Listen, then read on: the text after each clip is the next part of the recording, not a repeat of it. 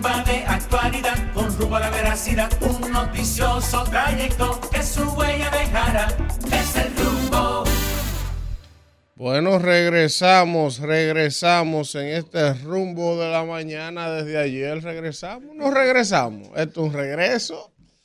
Buenos días, República Dominicana. Buenos días al mundo y buenos días a toda la gente que nos sintoniza cada mañana en este rumbo de la mañana. Para un servidor Elvin Castillo y todo el equipo que me acompaña, es un honor y un privilegio poder volver a reencontrarnos cada mañana en este ejercicio de comunicación. Agradecidos de Dios, como es normal, ¿verdad? Antes que todo, de poder estar aquí en este espacio y poder expresar nuestras ideas nuestras opiniones y nuestros comentarios, ¿verdad? Y que en muchas ocasiones la gente coincide con uno, en otras veces no coincide, y esa es la riqueza de la democracia, la disparidad de ideas. No todos debemos ni tenemos por qué pensar igual sobre los distintos acontecimientos que van ocurriendo. Y uno aquí pues vierte sus opiniones, su lectura de los procesos y la gente decide si coincide, si lo confronta, si piensa distinto. Y ese es el ejercicio interesantísimo de la democracia que hay que preservar, fortalecer y proteger. Cuando eso se pierde, entonces sí es verdad que hay problemas. La capacidad y la oportunidad de disentir. si usted no está de acuerdo con algo, lo puede expresar simple y sencillamente, sin ningún tipo de temor y sin ningún tipo de ataduras. Eh, gracias, evidentemente, a Dios por un día más de vida, de salud, y ojalá que quienes no la tienen puedan recuperar su salud, quienes están convalecientes de alguna manera puedan recuperarse, y, y que Dios bendiga este país y este planeta, que lleve con bien a la gente que va hacia su trabajo, hacia las escuelas, a los niños, a sus padres y todo el que se levanta día a día a, con su esfuerzo, echar adelante a sus familias. Ojalá que así sea. Déjenme aprovechar para dar los buenos días a mi compañero que ya está por acá. Elías Báez, que llega por aquí temprano. Buen día, Elvin. Usted ayer empezó antes de las 7. Yo digo, bueno, Elvin está activo y hoy está aquí tempranito. ¿Eh? yo no. Mira, a propósito, Elvin, de la bendición de Dios. Eh, yo leí hoy el Salmo 62. Usted que se le ve que le está yendo bien, que Dios lo está bendiciendo. Y ese salmo dice, cuando la riqueza, la riqueza esté creciendo, no pongas tu corazón en ella. O sea, no es que hay que ser pobre, porque yo a mí no me hable de ser pobre. Yo pasé demasiado trabajo. Pero si usted tiene dinero, no ponga el dinero por encima de todas las cosas. Como hay gente que venden droga, que matan gente por encima. Y otros que siendo ricos ven un pobre llevándose los pancucos y no le dan nada. Eso es. bueno, miren, vamos. Hoy hay, como cada día trae su afán, como dice la Biblia, ¿verdad? Hoy hay muchos temas, muchos temas que comentar. Eh, ahí siguen, siguen. Eh, el tema este de los resultados de la convención del domingo dando de qué hablar. Evidentemente ese iba a ser el tema de la semana. Hoy es jueves y todavía se está hablando de eso y se va a seguir hablando. Y la principal demostración de que ese ha sido el tema de toda la semana es que esta noche Leonel Fernández ha anunciado que le va a hablar al país. Vamos a ver, yo más o menos ahorita en mi comentario Trataré, ¿verdad? Porque aunque uno no tiene una bola de cristal para saber lo que Lionel va a hablar esta noche o no, pero más o menos uno ya por la experiencia acumulada puede inferir por dónde más o menos va a venir ese discurso y esa locución del presidente Fernández de esta noche. Yo hablaré un poco de eso en mi comentario más adelante, pero vamos en los que se integran nuestros demás compañeros a la mesa. Vamos a ir viendo los titulares, a ver cómo amanece la prensa en el día de hoy. Ya para los amantes del deporte, los amantes del deporte, hoy se reinicia la temporada de la NBA. Ustedes saben que ellos hacen una pausa por el juego de estrellas de tres o cuatro días de descanso. Y entonces ya hoy se reinicia la actividad en el baloncesto de la NBA. Las grandes ligas hoy comienzan ya los juegos de entrenamiento de pretemporada, así que los fanáticos del béisbol también ya están contentos porque la pelota va a arrancar en grandes ligas. Mi equipo de los Leones del Escogido se ha estado moviendo. Ayer anunciaron a Albert Pujols como su dirigente para la próxima temporada. Hay que ver cómo le va a Pujols en su primera experiencia ya como dirigente. Evidentemente, tener un jugador del calibre que fue Pujols, su liderazgo, su experiencia es interesante. Hay que ver en sus dotes de manager, que ahora es que va a empezar a aprender. Él no ha sido dirigente. ¿Cómo le va? Eh, y el escogido, él hizo un cambio también con las águilas cibaeñas, eh, interesante. El escogido consiguió a Zoilo Almonte, que es un gran jugador de esta liga, a cambio de Adelín Rodríguez, que también es un buen pelotero de esta liga. Así que hay movimientos en el béisbol invernal y en los deportes. Antes de iniciar con los titulares, vamos a saludar a nuestros compañeros que ya se integran por aquí, la señora Danira Caminero y el señor Israel Abreu. Buenos días, Elvin, Elías, Israel, buen día. al equipo técnico, Isidro, Kelvin y Claudia ahí en el equipo técnico y de producción. Y buen día a toda la gente que está en sintonía con este rumbo, jueves 22 de febrero del año 2024 y nosotros siempre aquí agradecidos de Dios que nos permite llegar a todos ustedes. Buen día, Israel. Muy buenos días, Danira, muy buenos días, Elvis, muy buenos días, Elías Baez. Muy buenos días a todos los dominicanos y dominicanas que nos sintonizan aquí en el patio en República Dominicana y en todo el mundo a través de YouTube y las redes sociales de RCC Media. Un privilegio compartir con ustedes, señores. Miren, un día como hoy de 1863, eh, eh, un general fue arrestado por intentos eh, relacionados con, con la independencia de República Dominicana en Guayubín, el general evangelista. Y le hicieron un, y, le hicieron un lío, muchachos, los españoles estaban regados, porque todavía no estaba claro el tema de la independencia entre 1844 y 1865. Bien, bueno. Pero él quiso que romper la independencia. Claro, no, no, no, no. Él, él, estaba consono con la independencia ah, y los españoles que quedaban en esa zona pues impidieron los aprestos relacionados con, con la trifulca y la revuelta que había. Buenos días a toda la gente del chat tempranito está. En el otro rumbo. En el otro rumbo ahí, están tempranito, chateando y escribiendo y opinando. Que, por ahí es que nos sintonizan del mundo entero, profesor. a la gente del chat, yo quisiera poner un tema para que empiecen a le empecemos a discutir temprano. Yo le tengo la solución al problema del teteo, la compra y venta de votos y la chelcha, sí. Servicio militar obligatorio para los jóvenes. Eso es el mismo planteado aquí. Entonces vamos a ver qué dice el pueblo. Yo no estoy de acuerdo con eso.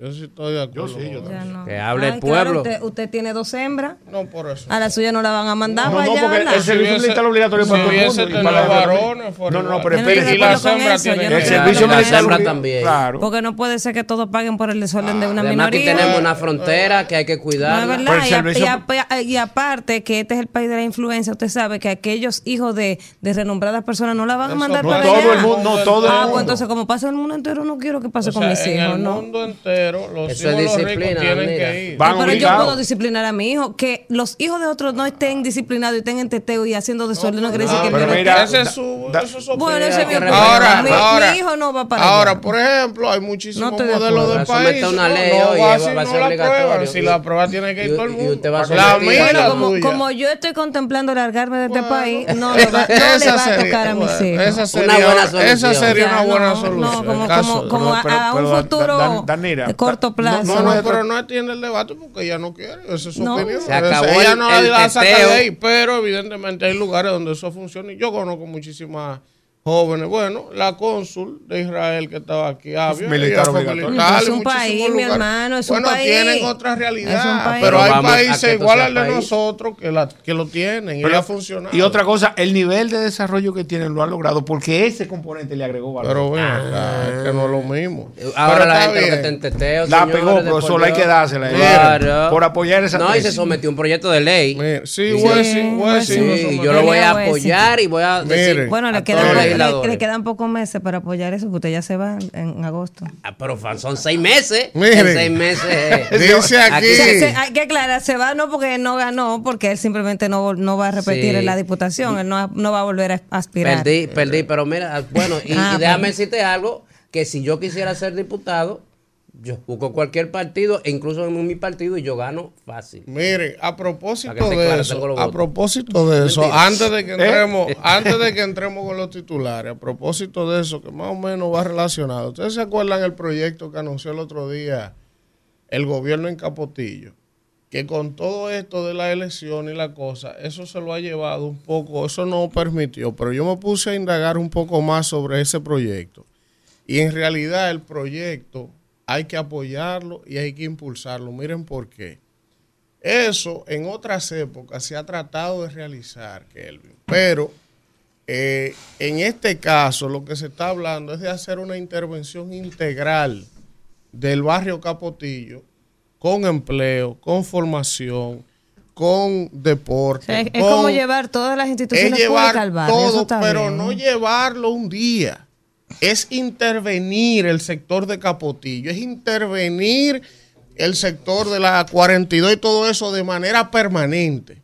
Y entonces ir dándole y creándole oportunidades a los jóvenes de que se generen formación, empleo, deporte, eh, que aprendan a hacer un oficio para ganarse el sustento de su familia, creándole quizá oportunidades de empleo.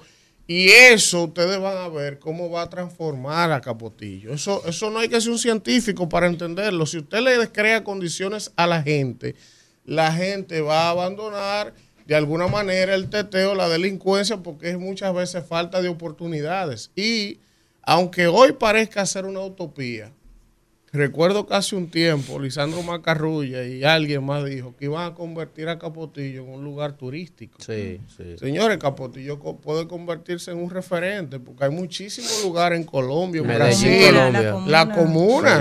Entonces, hay que apostar a lo que en Capotillo eh, se quiere hacer desde el gobierno. Y ojalá que ese modelo se replique en otros barrios vulnerables, en otros lugares del país donde hay falta de oportunidades, pero que se haga de manera permanente. No llevar un día todas las instituciones del gobierno, hacer un bulto y a las dos semanas arrancar y irse. No, no, no, no. Si vamos a hacer esta intervención, un piloto por un año permanente, vamos a hacerlo para después poder medir los resultados de ese esfuerzo. Yo estoy seguro que si lo hacen de esa forma, eso va a tener Sí, porque Profesor, una mire- vez, escúchame, eh, Franklin Almeida lo hizo, pero fue momentáneo como todo aquí. no se le dio continuidad. Sí, no se le dio continuidad. Miren. Mira, Elvin, también, ¿qué tú crees del voto obligatorio? Es que es un debate más largo. Más largo. Vamos bien, con los dele con los titulares. Sí, pero hay que ponerlo, voto obligatorio. Miren, eh, los de partidos, consecuencia. los partidos tendrán hasta el 27 de febrero para amarrar las alianzas. La Junta le dio una prórroga a los partidos, dándole chance a Lionel y Danilo que se pongan de acuerdo. La Junta. Porque todavía están recogiendo los cadáveres. O sea, de aquí, al de aquí a mañana no había tiempo. Ya, pero que ya el Se PLD le dijo pidió, que no iba me de parece acuerdo. que, que la solicitud que hizo el BIS eh, era hasta el 7 de marzo, pero la Junta eh, le dio, le concedió hasta el próximo 27 de Dio febrero. un par de días. Francisco. Que yo creo que de aquí al 27 no va a pasar sí, nada. porque este muchacho. Nadie va a ceder. Ahí eso ya ahí no es que le echen tierra. Fran eso. Peñaguaba quiere obligar. de acuerdo. Recomendaciones de la OEA serán aplicadas por la Hmm. Junta Central En Electoral. la próxima elección. En cuatro mayo. años, ¿verdad? Sí. Miren, dice aquí que el conteo preliminar coloca al PRM con 352 regidurías. El PLD y la Fuerza del Pueblo quedan segundos y terceros respectivamente. Pero de, de los datos de cuánto, cuánto. Eh, no, es que fue tan grande la pela que eso da hasta vergüenza decir. No lo diga. El No temprano. pero claro, el mío Jaime, el PRM quedó con 352 regidores.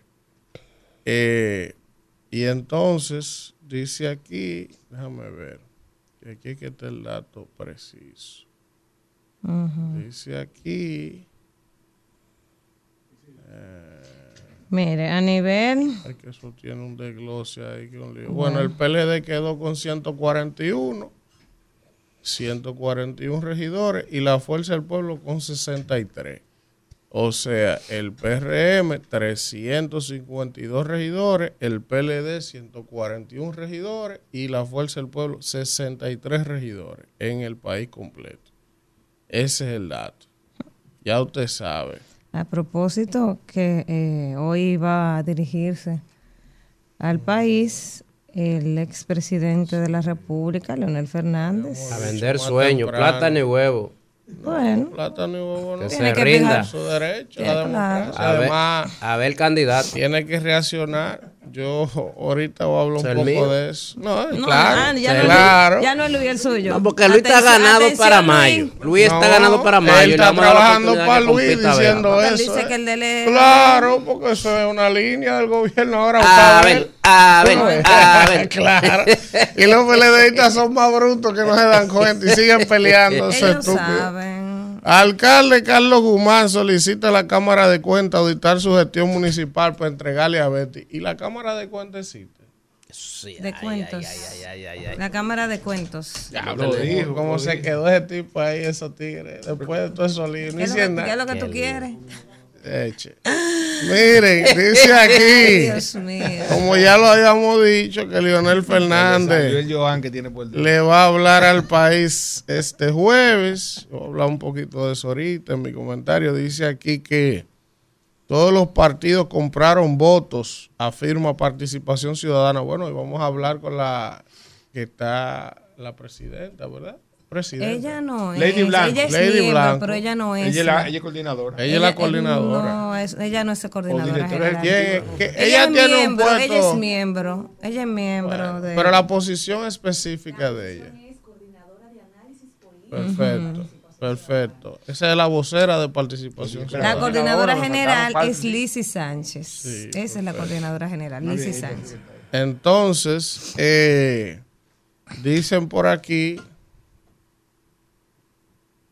Pero Hay ¿cómo una así? misa de acción de Ah, gracia. Una misa, una misa. sí. Hoy el, el presidente Abinader va a encabezar acción de gracias del PRM Una por los resultados municipales. gracias por eso. eh, junto a la alcaldesa y a la senadora. Ah, bueno, es una foto, ¿verdad? Entonces dice aquí que hoy 22, eh, un acto de acción de gracias por los resultados alcanzados el pasado domingo, una actividad que contará con la presencia del presidente, quien es candidato presidencial por el PRM y los aliados, y está convocada para las 10 de la mañana.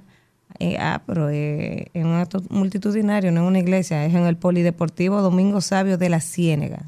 Miren, el gobierno, el presidente, envió la onza ahora para obra pública. Mm, me parece interesante. Ya usted sabe. ¿Cómo así? Así mismo. Bajo la, ahora, bajo la eso sombrilla. Antes, el- la onza estaba bajo la, En la presidencia. presidencia. Ah. La pasaron a obra pública. Ah, porque porque. la ley 6317 ordena eh, que la ONSA sea eh, transformada en una empresa pública, perdón, Isidro, en una empresa pública eh, o una o mixta. Entonces, por eso, eh, desde hace unos meses se estaba debatiendo el tema de que la ONSA fuera una empresa pública.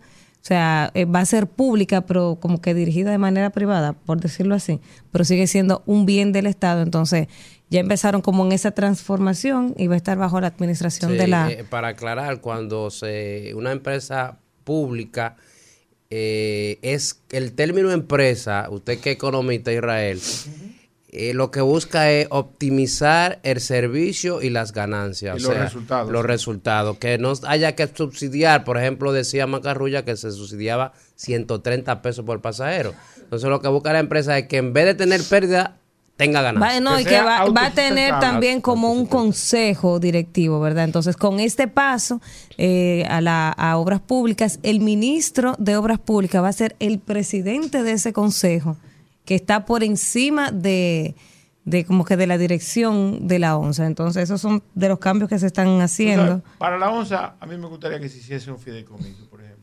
Sí, ¿Tú me entiendes? sí. Porque el- por, por la transparencia de la gestión, Mm. al tiempo de que la fiduciaria se encarga de hacerlo eficiente. Aunque es bueno decir, porque la gente a veces se crea falsas expectativas, el transporte en República Dominicana en un alto porcentaje es subsidiado.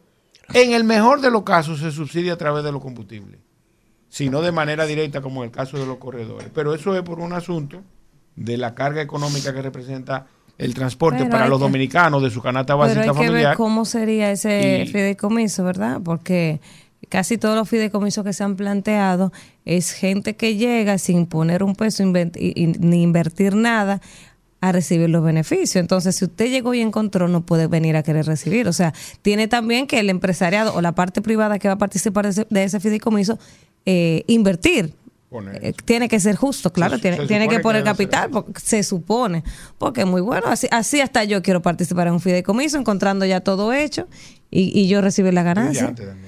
Así, cualquiera, ¿verdad? Si es así que yo quiero ser socio. No, No. pero es un fideicomiso público donde nadie va a tener que recibir dinero. Usted sabe. Y, y- y además, los fideicomisos, los fideicomisos, justamente cuando hay bienes, es que se ponen para que se cuiden.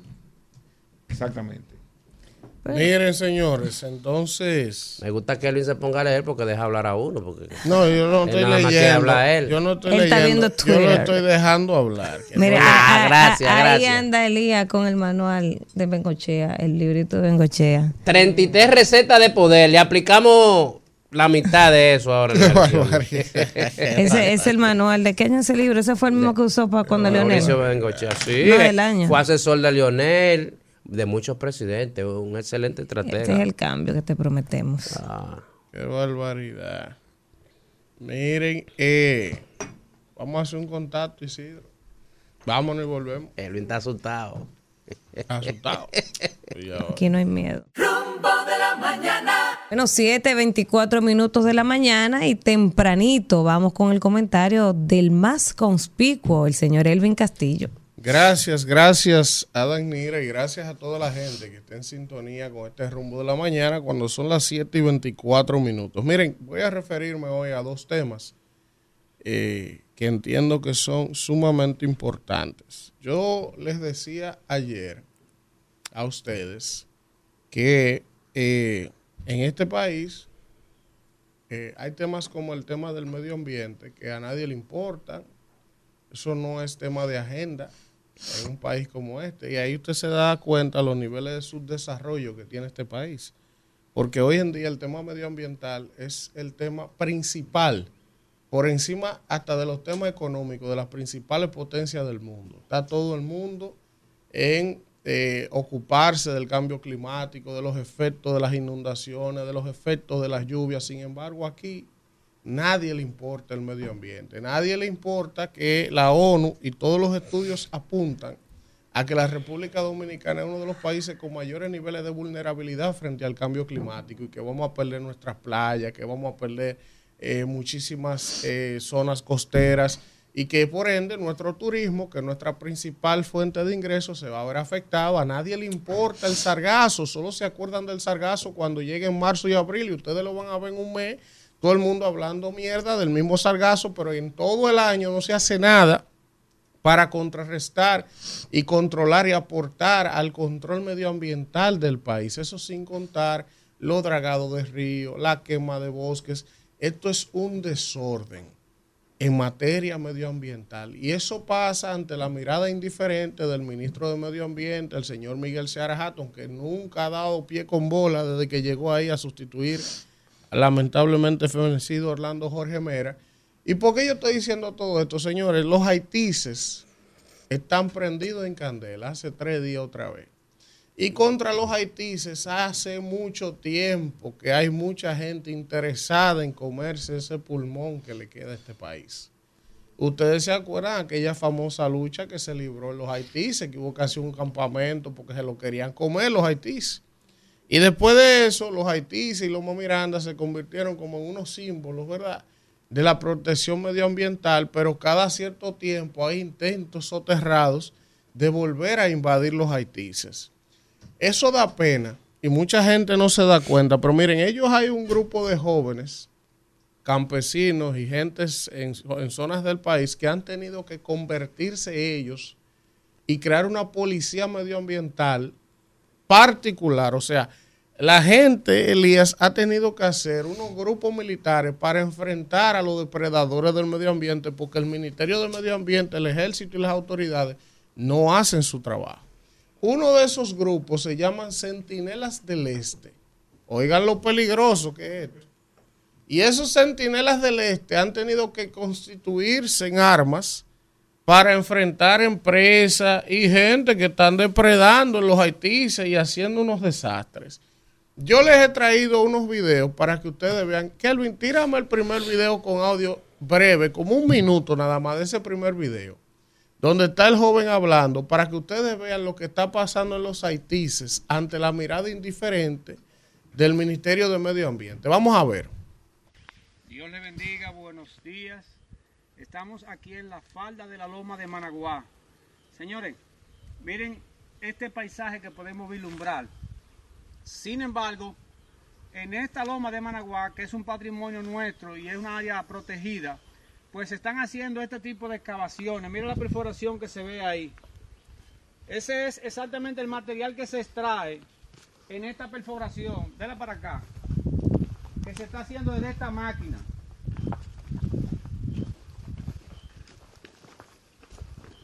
Señores, tenemos que tomar conciencia porque esto, en esta prueba de suelo que se está haciendo, que es lo que aparentemente es él, pues no sé con qué finalidad, pero queremos que las autoridades que responsabilizaron y dieron el permiso para este tipo de excavación aquí y de muestreo, den la cara y le digan al pueblo, al país, qué es lo que realmente están haciendo en la falda de la loma de Managuá, porque material no es. Ese tipo de excavación no es o no se compete para materiales. Eso, esa prueba de muestreo, como están haciendo aquellos, esta, estos envases que tienen acá, es con la finalidad de que ellos, cuando están perforando, a medida que van excavando, van tomando ese tipo de muestra. Y en estos envases es que la echan, con esa finalidad. Pero los materiales o o los complementos que ellos utilizan para ese tipo de excavación es rodio, mercurio y cianuro. y cianuro, señores. Denle para acá para que ustedes vean qué tipo de maquinaria es esa, que eso no cuesta dos pesos. Y no creo que esa inversión que se está haciendo ahí sea solamente para buscar material. Miren para acá. Entonces, señores, miren, ese video es más largo de ahí. Ellos eh, tienen unos permisos de que para cortar una madera ahí mismo, después lo explica, que se llama acacia, que eso es para la biomasa y todo eso, y ellos se están llevando todos los pinos, todos los mangos, todos los árboles disfrazados del permiso que tienen para despedrar a la acacia. Miren la madera, ponme ese, ponme ese videito. Miren cómo sacan los camiones de ahí, miren. Todos los días. Todos los días en la zona de los haitises, en la loma de Managuá, ahí, en la zona de los haitises.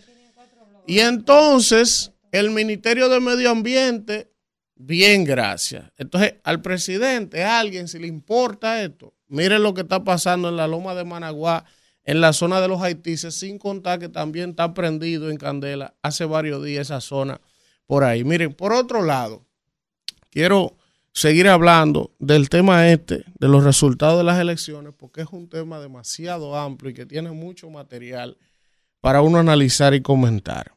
Anoche yo pensaba con relación a todo esto que ha pasado, que Lionel va a hablar hoy, que Abel habló el otro día y que ahora que nos vamos a recomponer para mayo. Y yo decía, mira lo irónica que es la vida. Lo irónica que es la vida. A los funcionarios del gobierno que cuando iniciaron cometían muchísimos errores y comenzaron a decirle que los popis, porque el gobierno estaba lleno de blanquitos, pues mira, es verdad. Ahora los popis se la están aplicando a los guaguaguá. Y entonces los PLDistas que duraron tanto tiempo en el poder aplicándosela al PRM, ¿verdad? Sin embargo, hoy ellos no saben hacer oposición. Ellos no saben cómo ellos usaban los recursos cuando lo tenían a su disposición y lo agarraron asando batata, como que ellos son unos novatos en esto. Sin embargo, los carajitos, los popis que ellos relajaban, ahora se le han aplicado a ellos porque, lo, porque los PRMistas duraron tantos años aguantando martillazos que ellos aprendieron a fundazo limpio lo que ellos iban a hacer cuando tuvieran el poder.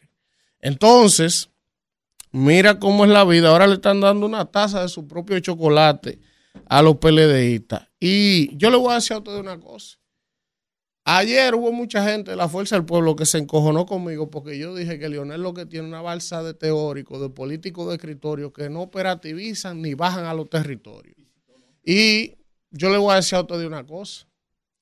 Ahí hay gente que sí ha hecho mucho esfuerzo y ha trabajado porque eso es una realidad. Ahora, yo le voy a demostrar a ustedes hoy por qué la mayoría de los políticos que están alrededor de Lionel son unos teóricos con honrosas excepciones. ¿Ustedes saben cuáles son esas excepciones? Yo le voy a mencionar dos nombres para que ustedes vean que la excusa de los recursos no es más que una excusa. En política los recursos son importantes, pero no son lo único. Cuando usted ha hecho un trabajo político de verdad, miren, el en la Fuerza del Pueblo hay dos personas. Que si Lionel tuviera 20 o 30 tipos con las características de esas dos personas, yo le apuesto a ustedes que lo que pasó el domingo no hubiese ocurrido. Uno se llama Félix Bautista y el otro se llama César Fernández. Félix Bautista demostró en este país, al margen de la opinión que usted tenga de él, estamos hablando del político, en el terreno, que con todos los recursos del Estado, Danilo Medina y Yomaira Medina no pudieron derrotarlo. ¿Por qué? Pero Felipe Bautista demostró el domingo otra vez, apoyando a Lenín de la Rosa, que este gobierno con todos los recursos del Estado no pudo ganarle la alcaldía de San Juan. ¿Y por qué no se la gana? Porque él no tenía igualdad de recursos para competir con el Estado.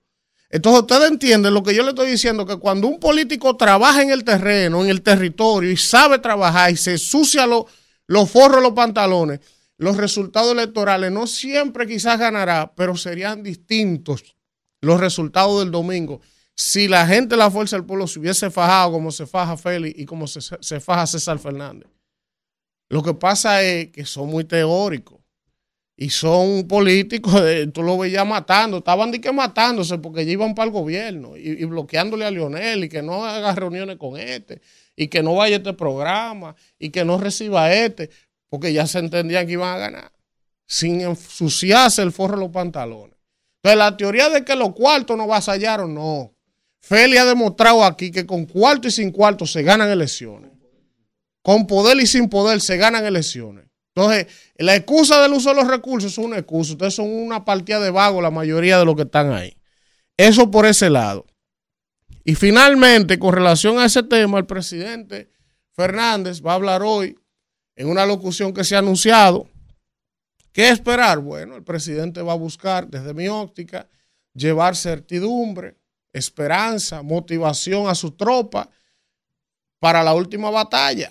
Lionel tiene que decir que él es el hombre, que es a mí que me van a ganar ahora, que no es lo mismo. Y una serie de eh, arengas para tratar de mandar un poco de certidumbre a su gente que después del domingo está cabizbaja y es normal. Entonces él va a tratar de arengar a sus soldados para la última batalla de mayo. El problema es que si hubiese habido madurez en la oposición, Abel Martínez no sale a hablar con el PLD por un lado y Lionel sale a hablar con la Fuerza del Pueblo hoy por otro lado. Si hubiera habido una madurez real, lo que hacen es que trabajan una reunión, se toman unos días y hacen una declaración conjunta al unísono de la oposición, de manera definitiva. Pero ya Abel dice que él va a Tamayo por su lado con el PLD y Lionel probablemente va a decir que a él a que hay que ganarle. Los dos divididos. Y el gobierno de Luis muerto la risa.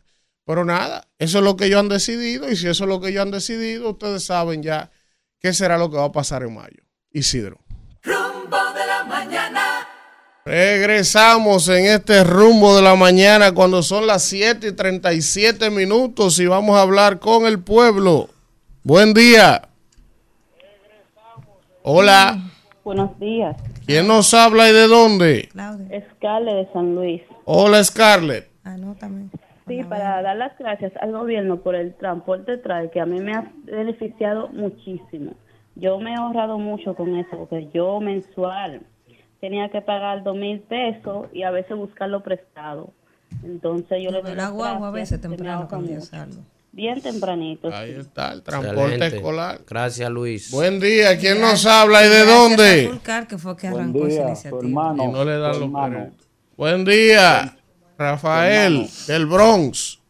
Sí.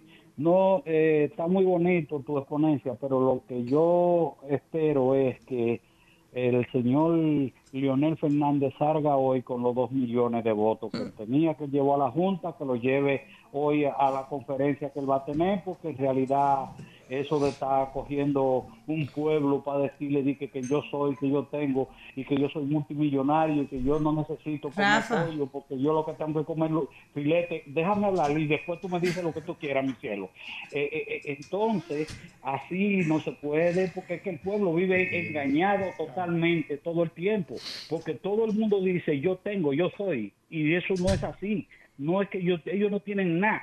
Dice, dice, Bueno. Dice Leonel. Gracias, Rafael. Dice Leonel, Rafa, hemos sido engañados. Va a decir Lionel hoy que lo- Hemos sido engañados. Eh, miren, el presidente va a decir hoy que el, abuso de los recursos del Estado. Ya esa es la línea, no hay más que nada. bla, que- bla, bla, bla, bla, pero que en mayo venimos más Que los fuertes. Tú plátanos sabes, tan tú sabes caros. que hemos tenido un avance en este proceso electoral y que creo que pocos medios han resaltado, y es el tema de que ningún partido ha alegado fraude. Dense en cuenta, o sea, todos se han ido con el tema de eh, la compra de votos, pero nadie ha dicho fraude, como en ocasiones anteriores, que siempre en el pataleo está el fraude de la Junta. Buen día. Oh, buenos días.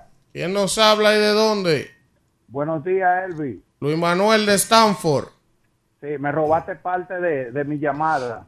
Tengo varios días llamando para, para hablar de eso y tú me lo robaste hoy. Primero, felicitar a mi hijo Emanuel que tuvo de cumpleaños hace poco. Ah, felicidades para Está él. oyendo, está escuchando el programa, siempre lo escucha todos. Felicidades. Oye, oye Elvi, eh, varias cositas rápidas. Mira, eh, con estas elecciones del, del domingo, me dio a mí la más la razón sobre el caso del PRM y quitar a Faride de la candidatura a la senaduría. Se demostró que cuando un partido en el gobierno asume una candidatura, aplata a quien sea, porque lo de Betty fue así y en varios puntos del país eh, la senaduría de Omar quedó eh, ahora mismo en peligro con esto que el PRD, el PRM hizo el domingo, lamentablemente. Otra cosa, mira Elvi, el problema de la fuerza del pueblo es que ellos son un partido colmena. Ellos entienden que por el hecho de tener a Leonel Fernández a su lado, ya no hay que moverse, ya no hay que hacer nada. El único líder reconocido que tiene la fuerza del pueblo, que es un tipo que es un fajador para conseguir votos. Es Felipe Bautista, usted no conoce a más nadie ahí que se tire a la calle, porque ellos tienen a Leonel Fernández como que el sagrado Cayosama, que todo el mundo tiene que ir de él y porque es Leonel hay que votar por él. Y no salen a la calle. Entonces la estructura del PLD es una estructura grande, fuerte, de gente que sabe hacer política, que hace política, y ellos no están dispuestos a darle esa estructura al- a la fuerza del pueblo porque ellos son al sentado para que vayan donde Leonel, y así no se puede. Buen día. ¿Quién nos habla y de dónde? Buenos días, Herbie. Buenos días, Danira. Buenos Buen días, día. Israel. Y buenos días al diputado que se ha ido ganando mi cariño, el diputado. Buen día, buen día. Esta emisora suena por mí. Él es terrible, pero... Denme de la gracia. Así mismo, Fidel Guzmán por aquí, desde el Downtown Santo Domingo. Este primero, Herbie. Eh, háblame del populismo barato de tu amigo Di- Di- Dio Astacio de, de querer recoger ahora la cuestión de bicicleta, el se municipio. me quedó Espérate. esa. Pero ahorita le doy su chuchazo a No, pero Dios. déjame ¿Anda en decirte. bicicleta? Eh, sí, Salió de que en bicicleta. En bicicleta aquí en la Costa Rica, cruzando la No quiere ayudarlo y Que no se pase, ¿verdad? Porque No, no. no, que se recoja. Todo el mundo sabe cómo apoyé yo a Dios aquí. Tú sabes que se Pero llama así resultados. no. Tú sabes que se llama hombre no resultados. asumió eso, ya nadie que en bicicleta. Pero usted sabe que se llama resultados. Como bicicleta, Pero él empezó líder. su campaña en una bicicleta Líder. y ganó. Líder, no justifique lo injustificado. Pero ¿qué tiene que ver señor montar tiene bicicleta? primero que recibir eso y hacer un diagnóstico de la prioridad del municipio. Creo que está allá de que, que- para que la gente ande en bicicleta, hermano. Pero con esos resultados. Sí, está bien. Él ganó con Buenos eso. días, Kimberly Taveras. Él no ganó con eso, ¿no? Tú sabes con qué él ganó. Tengo que aclarar que Elvin Castillo y Jason y Josefa no son familia, porque hay Sí. mucha gente Que cree que nosotros- Jason y medio se parecen. Yo quisiera que me den caer algo los castillos Boca Chica. Bueno, vaya para allá para asignarle trabajo. Vaya y busca un pescado en- en Claro. Boca Chica Frey. Sí, Danira Caminero, Elías Baez, Buen día, Israel, buen día. buenos días, buenos días a todos los miembros de esta cabina, a los choferes. Te vas a que gestionar un están en la negocio hoy, ¿verdad? ya. ¿Eh? Usted va a gestionar un Sí, negocio. Va a gestionar un Siempre, negocio hoy. siempre. No, pero De aquí al lunes estamos. Eh, a todos los choferes que están haciendo sus rutas que hacen normalmente y nos escuchan, sobre todo a los choferes del municipio de, de Pedro Brán, que no están haciendo ruta en horas pico ya. Y saludos también a todos los padres de familia que van camino hacia sus trabajos, a hacer sus, sus labores cotidianas, sobre Así todo es. al mío Jason, mi esposo, que va camino hacia su trabajo también después de dejarnos a mí, a nuestros hijos. Claro. Señores, buenos días para Bien. todos los que nos escuchan, que este sea un lindo y productivo jueves. Así es. Amén. Miren, yo espero que el príncipe del pueblo de él Galilea. se tomó unos días. Dígalo para que la gente no, el sepa. príncipe del pueblo de Galilea me pidió unos días. Él está en reflexión, sí, hasta el Se lunes. va a la ¿De escarpada verdad? montañas. A, a- a- Hasta el lunes. Sí, se fue a reflexionar al Pico Duarte. Dice que él no va a seguir desgastando su energía Debió llevarme, hermano, y su inteligencia Entregada eh, en unos ingratos malagradecidos de la oposición. él no va a estar aquí enfrentando el gobierno y ellos matándose. Entonces Alfredo dijo, Ajá, yo mi voz no la pondré más al la servicio en remojo. de esos mezquinos hasta que ellos decidan lo que van a hacer. Elvin, O sea que la voz más alta de la oposición ha perdido. eh, como eh, Alfredo, más o menos, para que la gente me entienda, lo que está haciendo es como una huelga de hambre, pero a su estilo. Elvin, Una huelga de voz. Una huelga de voz. Exacto. a propósito de eso, eh, ya cayeron dos. ¿Cómo así? Dos de la oposición, falta uno. ¿Cómo así? Oh, que le dimos en la madre y Ah, se vi- mandaron. vi- Víctor No, no, Víctor está trabajando. Se fueron, no están aquí. Cayeron dos, nada más me queda uno. Aquí me a mí. Un solo para que caiga. Ah, pero ven acá. ¿y tú crees que Víctor está trabajando ¿Y tú en Madrid. Y? Alfredo lo que está equillado con Danilo y Lionel, no con usted. Bueno, pero le dimos en la madre. Buen día. Dígale, le ¿Quién nos habla y de dónde? Elvi, que habla conmigo Jackson desde Los Ríos. Adelante, Jackson. Elvi, una de las cosas que me gusta de tu comentario es que tú muestras que realmente tú eres una persona humanitaria. ¿Tú? Tú no tienes ninguna preferencia por ningún partido. Simplemente apoya lo que es al pueblo dominicano. ¿Me entiendes? Es una cosa. Otra cosa, Elvi, que al igual que tú, yo también siento algunas cosas, algunos aspectos. En este sentido, de la obra que hecho el presidente, me gusta mucho una que se trae, el transporte escolar. Me gusta mucho que esta inauguración de 12 eh, nuevas rutas que va a ser en el Gran Santo Domingo, como también en San Cristóbal. Ahora me meto aquí en, en, en Los Ríos, eh, él va a elaborar en lo que en la, en la 12 ruta, ¿verdad? Él va a elaborar lo que son 39 autobuses, donde ahora dos, digo cuatro, va a mandar para acá a Los Ríos, donde estará en el Instituto Educativo 1504. Eso está bien. Todo lo que vaya en beneficio del colectivo y de la gente más pobre, yo siempre lo voy a apoyar. Ese transporte escolar, Ay, sí. para llevar a los niños a la escuela, devolverlo, temprano. eso está bien. Que lo sigan masificando. Ay, el sí. país entero, los batallas en todos los lados, los campitos, los pueblos, los niños van a irse. De la seguro. seguridad de nuestros. Eso es así. Elvin, Y la economía eh, para esa es una de las causas de los votos. Porque la gente se pregunta, ¿y por qué votaron en favor del Yo gobierno? voy a hablar de eso. Míralo ahí, Y el apoyo a la Buen municipalidad. a la día. municipalidad. Buenos días, Elvin. Buenos días. El Hola. Pero diga algo. ¿Quién Buenos nos habla de dónde? de, de, de, de Pedro Brán, Kimberly Mi Tavera. querida. ¿cómo está? Buenos días. Jacqueline de Palmarejo. Es Excelente. que, Elvin, estoy de acuerdo. Mira qué pasó con la oposición. Ellos se creyeron que, que con la habladera y que sé yo qué iban a ganar. ¿Y qué pasa? Mientras que ellos estaban hablando, el PRD, eh, perdón, el PRM, que somos nosotros, estábamos trabajando.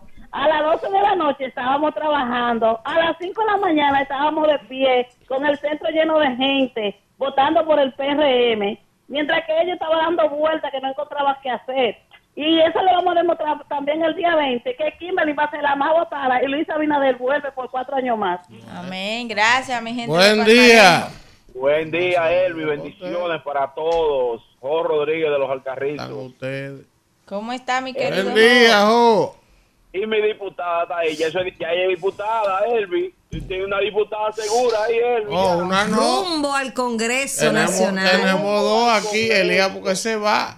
Tendríamos El tres. poder- Así es. Demostramos que el poder está en la gente. Y Kimberly Tavera va a ser la diputada más votada. El presidente, el presidente Abinader que llame al rumbo cuando quieran aprobar préstamos. Yo voy a controlar tres votos. Yo lo que espero que, que cuando lleguen no nos olviden. No. Venga por lo menos dos veces por semana. Yo hermana. espero eso de Esa quien silla sea. estar ahí. Eso yo lo espero de quien sea, pero de Kimberly. No, no, no, no, no, no. Yo digo Buen que, día. que no deje de venir porque esa voz tiene que seguir siendo Ah. No, escuchada. yo voy a venir, pero si ustedes quieren este lapicero, Buen tienen día, que aportar ahora. ¿eh? Es una cosa terrible. Buen día. Ella no pierde tiempo. para ¿Cuándo es que decir, vamos para Guayiga? Hay que darle cuarto para la campaña. Yo estoy esperando para hacer mi aporte al Sí, final. Buen día. Dije para que me acuerde. Claro, para que se acuerden de mí si no se gasten el camino. Buen día. Buen día, Elvi, mi hermano, ¿me escucha? Güey.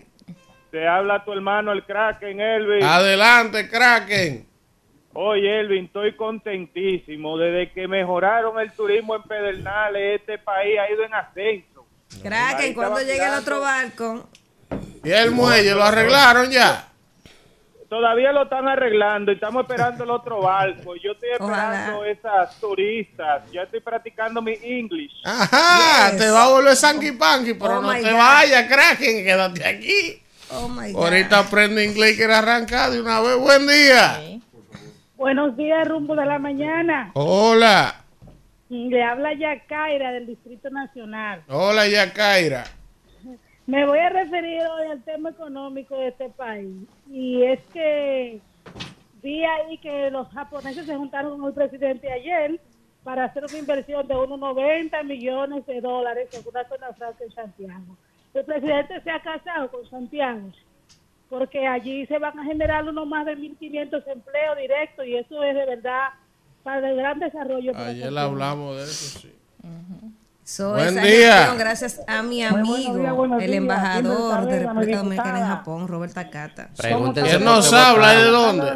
Ese era amigo mío una Rosa, vez. Buen día. Así como que te sientan en banda, todo el mundo. La Es ingratitud para del decirle- ser humano. Buen día.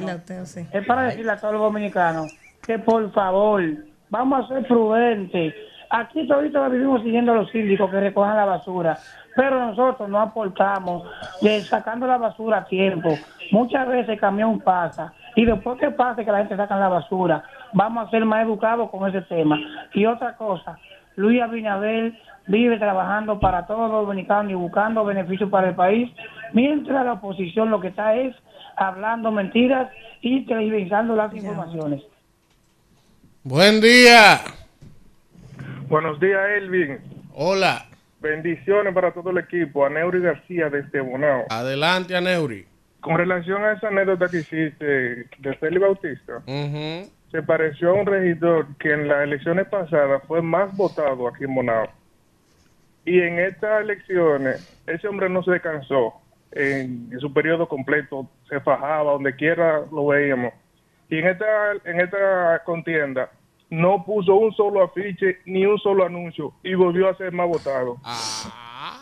Tú ves, usted no es solo los recursos, los recursos son importantes. Ahora, cuando usted tiene un liderazgo, un trabajo comunitario, social, Trabajo presencia, no es que usted va a ganar nada más con Kimberly lo recursos. decía ayer en Sí. su comentario. Usted le puede poner lo que le ponga a un candidato y si no tiene un trabajo, lo va a perder lo cual. Buen es. día. Buenos días. ¿Quién nos habla y de dónde? La Peque de Guerra. Oh, la Peque. Sí, que ahí estaba escuchando un chico hablando de transporte trae. Y eso me ha gustado muchísimo por la seguridad que tiene la organización y también que son muy puntuales. Eso está excelente. Ahí está. A la gente le ha gustado eso. Transporte escolar. Buen día. Buenos días. Mira quién llega, como dice. ¿Quién nos habla y de dónde? Amigo suyo, ese es su amigo. Sus nuevos amigos, esos sí son sus amigos. Buen día. Buenos días, Carmen Suárez. Hola, Carmen. Es que está guapa Carmen conmigo. No, yo no estoy guapa, yo no estoy guapa, yo estoy dolida porque comunicadores como tú. Déjame escuchar. Carmen, dígame otra vez, qué importante su comentario. Yo no estoy enojada contigo, yo estoy dolida, me duele porque tú eres un, un ejemplo. Por muchísimas cosas, tú eres un ejemplo y, y me da pena que el discurso se quede allí. ¿Por qué? No es pataleo, no. Es de la manera asquerosa y sucia que el PRM hizo muchísimas cosas, porque no tan solo eh, eh, en los cuartos que le dio a todo el mundo. No, muchísimas maneras hubo de, de hacer fullería. Ahora, yo me fijo cómo le han dado de lado a lo que dijo la OEA. ¿eh? Pero la Junta habló, Carmen. La Junta, óyeme bien, la Junta al decir que va a tomar en cuenta las consideraciones, ahí está diciendo que fue verdad todo esto. Ahora, Carmen, Carmen, usted que es una mujer sensata, profesional, experimentada, yo le voy a hacer una pregunta a usted para que usted me la responda. Todo eso que usted me está diciendo es verdad.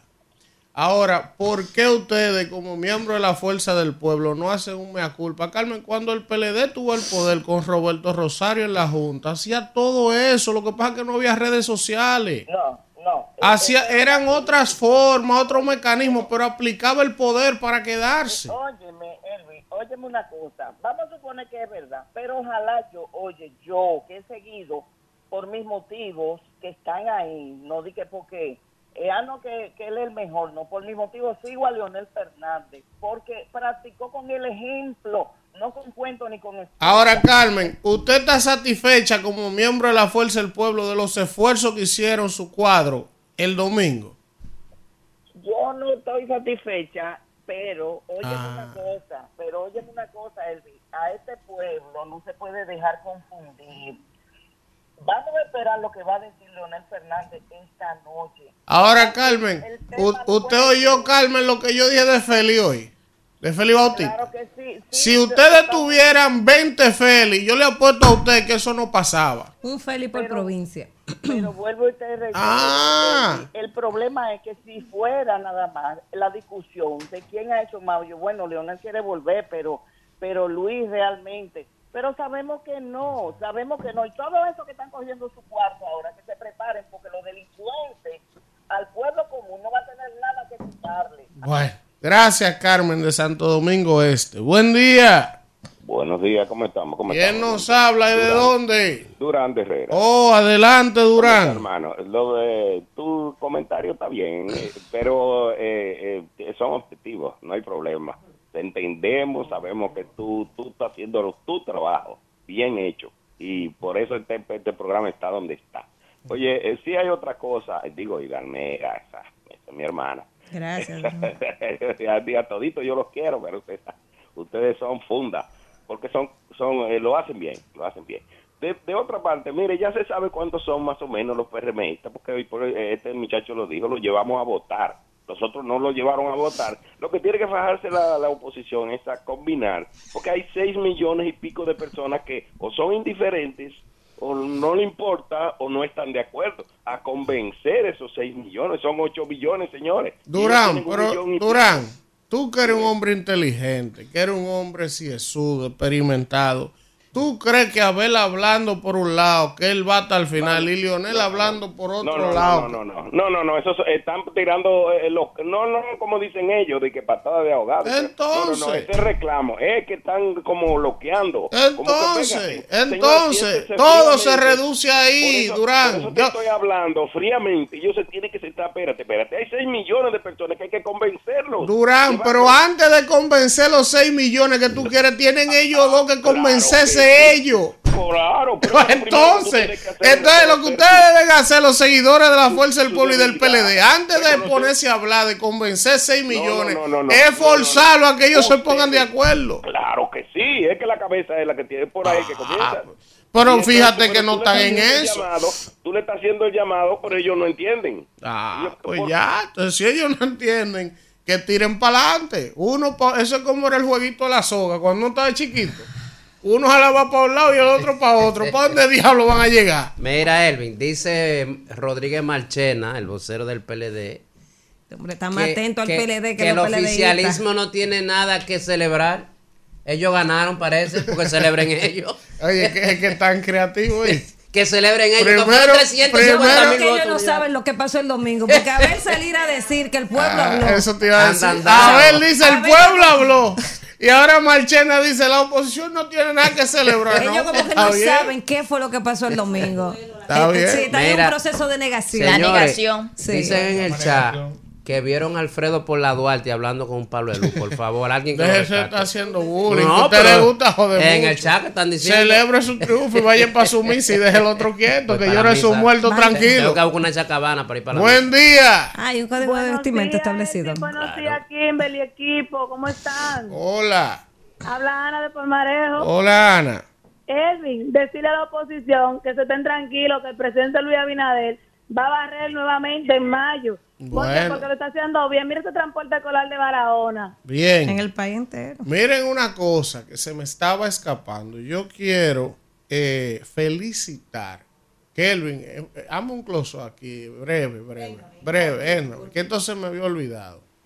Yo quiero felicitar, zoom, que usted sabe. felicitar a Víctor Fadul, el candidato Ay, a la alcaldía del PLD de. Santiago, que salió derrotado el domingo. Señores, Víctor hizo un video anoche espectacular. Es más, vamos a buscar el video para ponerlo, Búscalo, para que la gente vea el nivel de, al que debemos aspirar de los políticos de este país. Víctor perdió, le dio gracias a la ciudad de Santiago, le dio gracias a quienes le apoyaron. Él y hizo un dice, ejercicio interesante, Elvin, y fue una ser. encuesta de salir a ver quiénes en Santiago conocían de la alianza, porque hay que decir, hay mucha gente que no sabe eh, del- dentro del mismo partido de esa alianza. Entonces, como mucha gente entiende que la alianza no es real, también eh, no salen a votar ni a participar. Entonces, Víctor, ese muchacho joven que tiene un futuro brillante, Brillante. por delante, él mandó a su equipo en Santiago a hacer una encuesta para saber quiénes, cuántos sabían de la alianza y cerca como de un 36% es que saben de la alianza. Entonces ahí tú más o menos Imagínate puedes analizar el escenario y eso te puede a ti llevar a tu des- diseñar nuevas estrategias. Vamos a escuchar, vamos a escuchar a Víctor Fadul y su mensaje del día de ayer, para que ustedes vean de lo que yo le estoy hablando. Santiagueras y santiagueros, quiero agradecerle profundamente todo el apoyo recibido durante este proceso electoral. De igual forma el PLD y a los partidos aliados por permitirme representarle dignamente en la boleta electoral. A mi equipo de campaña, mi gratitud eterna. Aunque los resultados no reflejan el esfuerzo de todos los santiagueros, seguiremos trabajando para construir un país más justo e inclusivo porque mis principios y mis valores permanecen inquebrantables. Comenzaremos a escribir una nueva historia en la República Dominicana. Desde Santiago, entre todos. Muchas gracias. Ahí está. Así que felicidades a Víctor y ese es el tipo de política y de políticos que nosotros Sí. debemos No el discurso anterior de que lo íbamos a sacar a la buena de la mano. No, no, Vamos, Isidro, vamos, vamos. Rumbo de la mañana. Oye, no, Esto es un hombre no improvisado. Regresamos en este rumbo de la mañana cuando son las Puede 8 sembrar. y 5 minutos. Y vamos a continuar con los comentarios. Es el turno del comentario de Danira Caminero. Gracias, Elvin, y gracias a la gente que está en sintonía en este rumbo de la mañana. Y como esta es la semana de hablar del pasado proceso eh, de las elecciones ordinarias municipales, yo quiero seguir eh, tocando algunos puntos de lo que pasó el domingo. Y lo hago, eh, por favor, que eche para allá, gracias. Y lo hago eh, a propósito de que un oyente me lo pidió y me, me- me dijo, mira, háblate de la, de la situación de los compañeros del PLD que no salieron a votar, de los PLDistas de la base que no salieron a votar. Cuando él me, me, me comentaba eso, un oyente que me escribió por Instagram, yo de una vez me remonté al año 2020, después que perdió el PLD, yo recuerdo que Danilo Medina se reunió eh, con, con los, eh, luego de que perdieron en el 20, se reunió con los legisladores, se reunió con, con los PLDistas. Y Danilo Medina, en ese momento, él, decí, él dijo, y lo voy a citar textualmente, él dijo, ustedes no soportaban la presión recibida para que buscaran dinero para hacer su campaña, porque los compañeros no querían moverse si no había logística. Por eso esta campaña fue la más cara en la historia del país. Eso fue en el 2020. A pesar de que fue la más cara en la historia del país, el PLD perdió. Y a pesar de que fue la más cara de la historia del país, dicho por el propio presidente Danilo Medina, ese dinero que ellos buscaron no se movió en la calle como se esperaba porque muchos de los que lo recibieron se quedaron con él. Entonces, aquí el presidente eh, Danilo Medina decía que los peledeístas se acostumbraron al dinero para salir a votar. O sea, ese sentimiento que una vez existió en el Partido de la Liberación Dominicana, cuando era un partido de cuadros, esa mística que tenía ese partido, cuando la gente sentía de verdad por, por la bandera de, los, de las tres puntas y la estrella amarilla, eso se perdió hace mucho. Y los PLDistas aprendieron solo a salir a votar por el PLD a cambio de dinero. Entonces, ahora que están en oposición, que no está el dinero como, como abundaba antes cuando eran el oficialismo, el PLDista no salió a votar. También porque hay un descontento con las mismas eh, autoridades del partido. Muchos no se sienten identificados porque ese partido perdió su mística, porque los últimos ocho años de gobierno del PLD se fueron muchos de los fundadores, lo dejaron de lado y llegaron los empresarios a, a meterse a la política, empresarios del PLD, que desplazaron a los fundadores que llevaron ese partido a ser lo que era. Entonces mucha gente no salió, a pesar de ser PLDista, por la falta de dinero, porque se acostumbraron, como lo dijo el mismo presidente Danilo Medina en el 2020, luego de perder, se acostumbraron a moverse por el dinero y otros simplemente no salieron porque dejaron de identificarse con ese partido porque el partido perdió su esencia. Entonces, parte de la abstención que hoy se habla radica en eso, en que la gente, si no es por dinero, no se mueve. Y eso se lo enseñó este país el PLD, que daba mucho dinero en las elecciones. Hoy ellos se lo están criticando, pero ellos fueron los que enseñaron a los que hoy lo hacen, porque acostumbraron a la gente a moverse por la, la llamada logística. Entonces, eso también hay que decirlo, porque la gente está diciendo, no, que la abstención, que el gobierno, que no. Los, los PLDistas de verdad que sienten por su partido se mueven sin logística, pero ya a nadie le importa. A los PLDistas no le importa. Si no hay dinero, no se paran a votar. Y esa es la realidad. Eso hay que decirlo. Y ellos todos lo saben. Ya la gente dice, ah, no, que el PLD tiene mucho dinero, que robaron mucho. Bueno, pero después de lo que, que ellos le sacaron y saquearon al Estado, no es verdad que ellos lo van a coger de que para, para gastarlo en una, en una campaña sin estar seguros de que van a ganar o no. O sea, no lo van a hacer.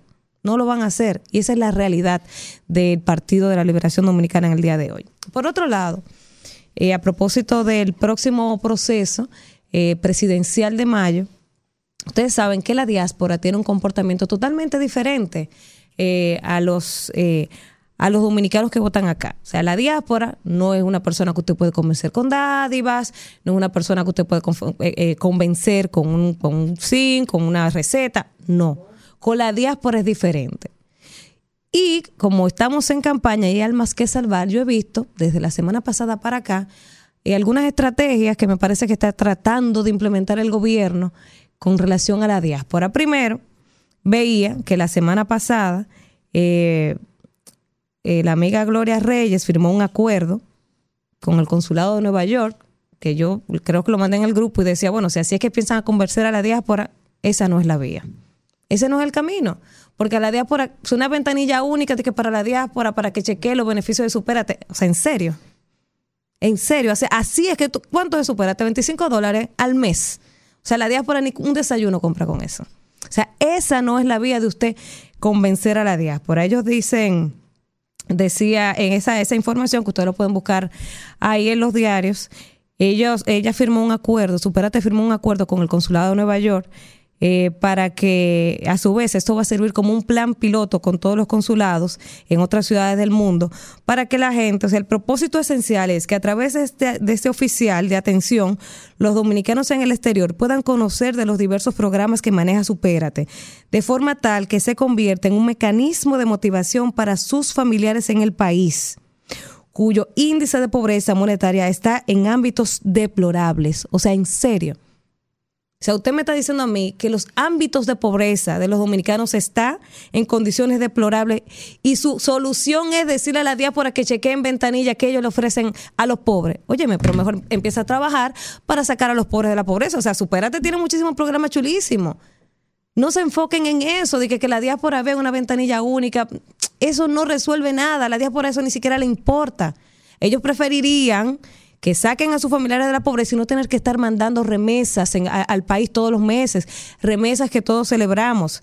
Entonces también ayer veía que se firmó un acuerdo con la Cancillería también enfocado a la diáspora. Miren, empiecen a cumplir lo que en un momento se les prometió a la diáspora. Yo recuerdo que en el año 2000 2023, me parece que fue, el presidente hizo un consejo de gobierno en Nueva York en Nueva York a propósito de una visita, hizo un consejo de gobierno con algunos funcionarios que estaban allá y otros desde aquí lo hicieron por, eh, por Zoom, por videollamada.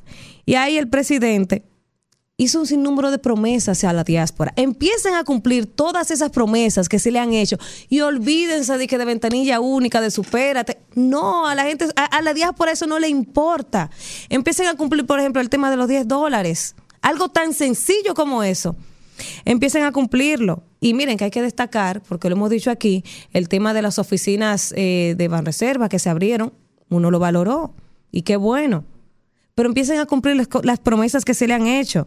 Decía el presidente, le prometió el tema de los 10 dólares, aún no lo han podido cumplir. No lo han podido cumplir. También hablaba el presidente de, de disminuir los impuestos que pagan a través de los tickets aéreos en vez de reducir los impuestos que se pagan a través de los tickets aéreos, aquí con el contrato de Aerodón se subieron los impuestos.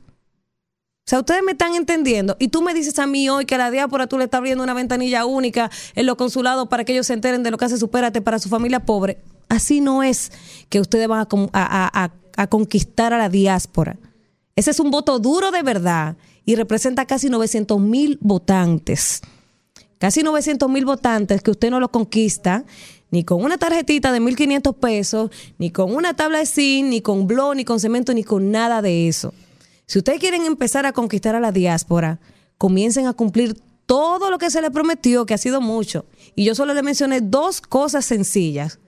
Los 10 dólares, que ha sido imposible quitarlos, y el tema de los impuestos de los tickets aéreos, que lo, que lo prometieron, y todo lo contrario, lo que han hecho es aumentarlo. Hasta ahí lo dejo, Isidro. Rumbo de la. Regresamos en este rumbo de la mañana si cuando no son las eso. 8, no que no va a volver, y 16. La macropolítica y la micropolítica está hablando. Las 8 y 16 minutos de la mañana. En este rumbo de la mañana, hoy va a estar con nosotros Lady Blanco, ¿verdad?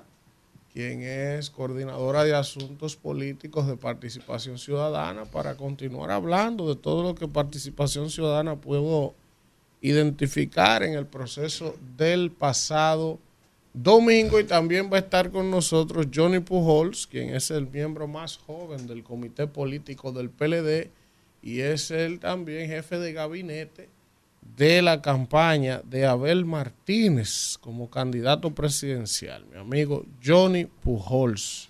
Así es que antes de ya entrar con esos invitados, vamos a continuar, Claudia, con el comentario de Elías Báez.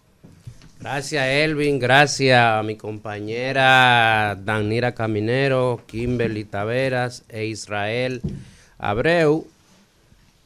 Y un saludo a los demás compañeros que no están aquí por alguna razón. Buen día, Dominicana. Buen día, rumberos y rumberas.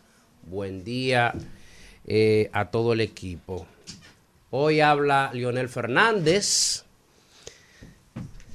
Gran cosa. No sé para qué. No sé para qué.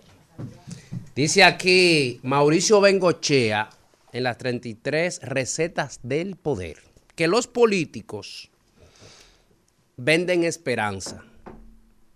Y dice, un candidato que impacta es aquel que actúa, aquel que entiende que la campaña no es un simple ejercicio electoral, sino una obra teatral. Leonel es un experto en obra teatral, porque es como un encantador de serpiente. El hombre, si lo dejaste hablar, te vende todos los sueños del mundo. Y eh, Bengoche explica que los ciudadanos, el voto de ellos no es racional. Oye bien, Israel, aprende política, no es racional, sino emocional. ¿Por qué emocional? Porque el ciudadano, cuando va a votar, tiene la esperanza de que le resuelvan su problema. O sea, ¿cuál es tu propuesta como actor en la obra teatral? Bueno, mi propuesta es que te voy a resolver la seguridad. Entonces, el político le vende el sueño de que va a resolver la seguridad y el que le convencen va y vota para que le resuelva la seguridad. Y aquí lo que ha, lo que ha habido en los gobiernos pasados es mucha vendedera de sueño. Y hoy Leonel va a hablar al país para venderle sueño. Y yo eh, le hago un llamado para que se retire porque eh, lamentablemente él gobernó tres veces este país y el pueblo el domingo pasado le dijo que no quiere a la oposición nueva vez. Entonces, hablemos de la esperanza y la obra teatral. Aquí tenemos muchos partidos políticos, 25 partidos o más. Y hay muchos partiditos que se crean para vender sueños, buscan 100 mil firmas, oye bien, 100 mil firmas para crearlo, porque es lo que exige la ley, y cuando van a unas elecciones no sacan 500 votos. 500 votos no, no sacan. Pero luego se adhieren como las de, como los pececitos estos que se adhieren a los tiburones para sangrijuelas, se, se, pegan en la piel de los partidos grandes que están en el poder o lo que ellos creen que pueden llegar para que le den cargos, le den negocio y le den dinero. Y eso es a costa de los impuestos que nosotros pagamos. Entonces yo creo que aquí debemos delimitar la cantidad de partidos y que cuando se hace un partido nuevo, cuando se crea, cuando se aprueba, usted debe de ir a las elecciones solo. Y si el pueblo le vota, usted sigue. Si no, tiene que perder la personalidad jurídica, la personal, eh, personalidad jurídica o personería jurídica, que se dice de cualquiera de las dos formas. ¿Por qué? Porque no podemos estar, en este relajo. Vamos a llegar a, a, 100, a 100 partidos como vamos se aprueba y, y, porque ganó en un distrito un concejal, tiene representación, ya se, puede quedar. Eso no puede ser. Los partidos hay que limitarlo. También, aquí tenemos ciudadanos que quieren, se levantan en la mañana en los barrios, se sientan en una esquina a cherchar, a jugar domino, tráeme una pequeñita, fulano, y no trabajan y no hacen nada.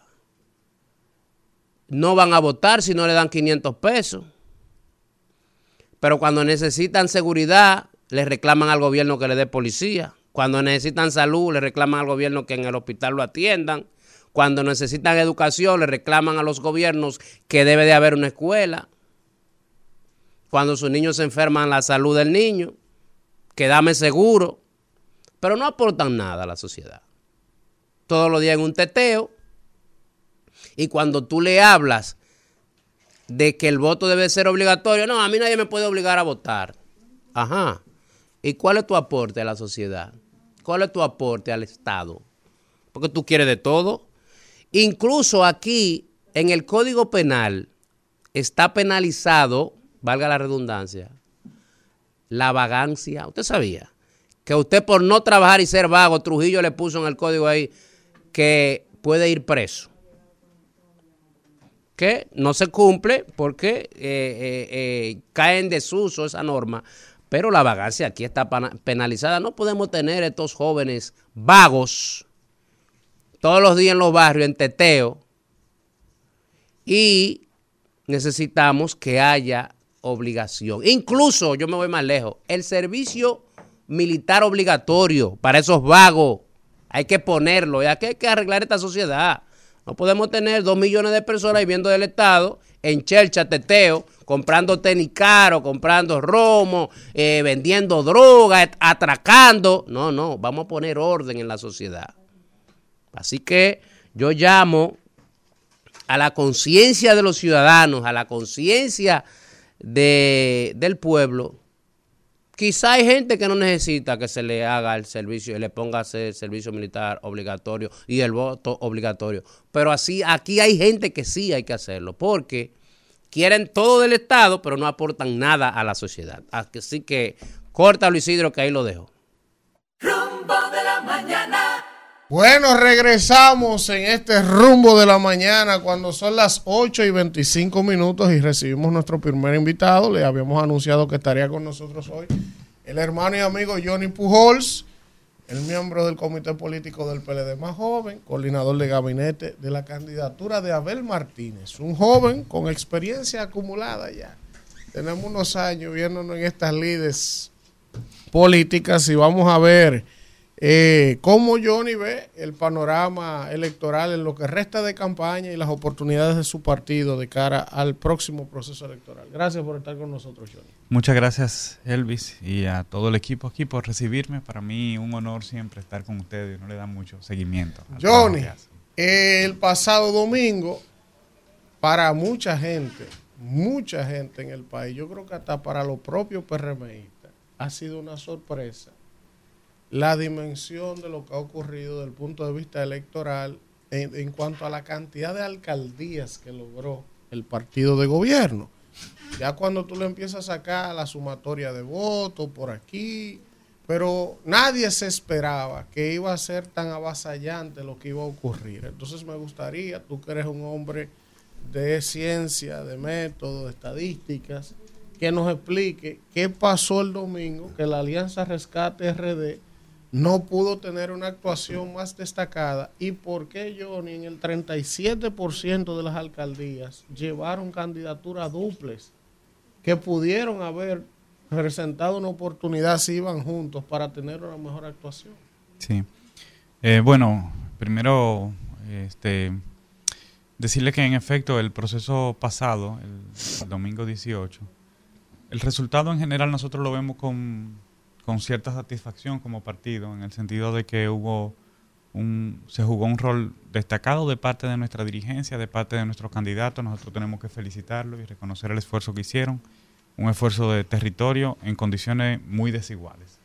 Esa es la, la realidad política dominicana, es que eh, el, el, que está en el Estado, en el gobierno, independientemente de cuál partido sea, tiene ciertas ventajas. Y si está dispuesto a utilizar esa ventaja, pues se expresan electoralmente.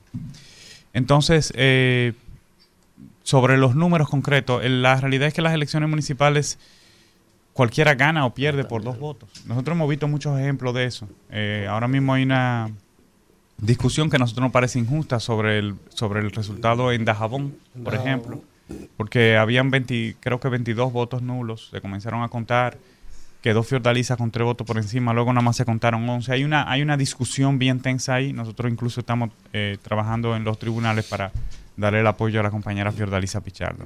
Igual en Verón, con una diferencia grande, también se, el PRM está impugnando el resultado. O sea que eh, son, no es una elección, no es un solo proceso electoral, aunque nosotros en la clase política, ustedes como comunicadores también, tendemos a buscar el el eh, consolidado. El consolidado del resultado para hacer una proyección de cara a los próximos procesos electorales, pues no es necesariamente así.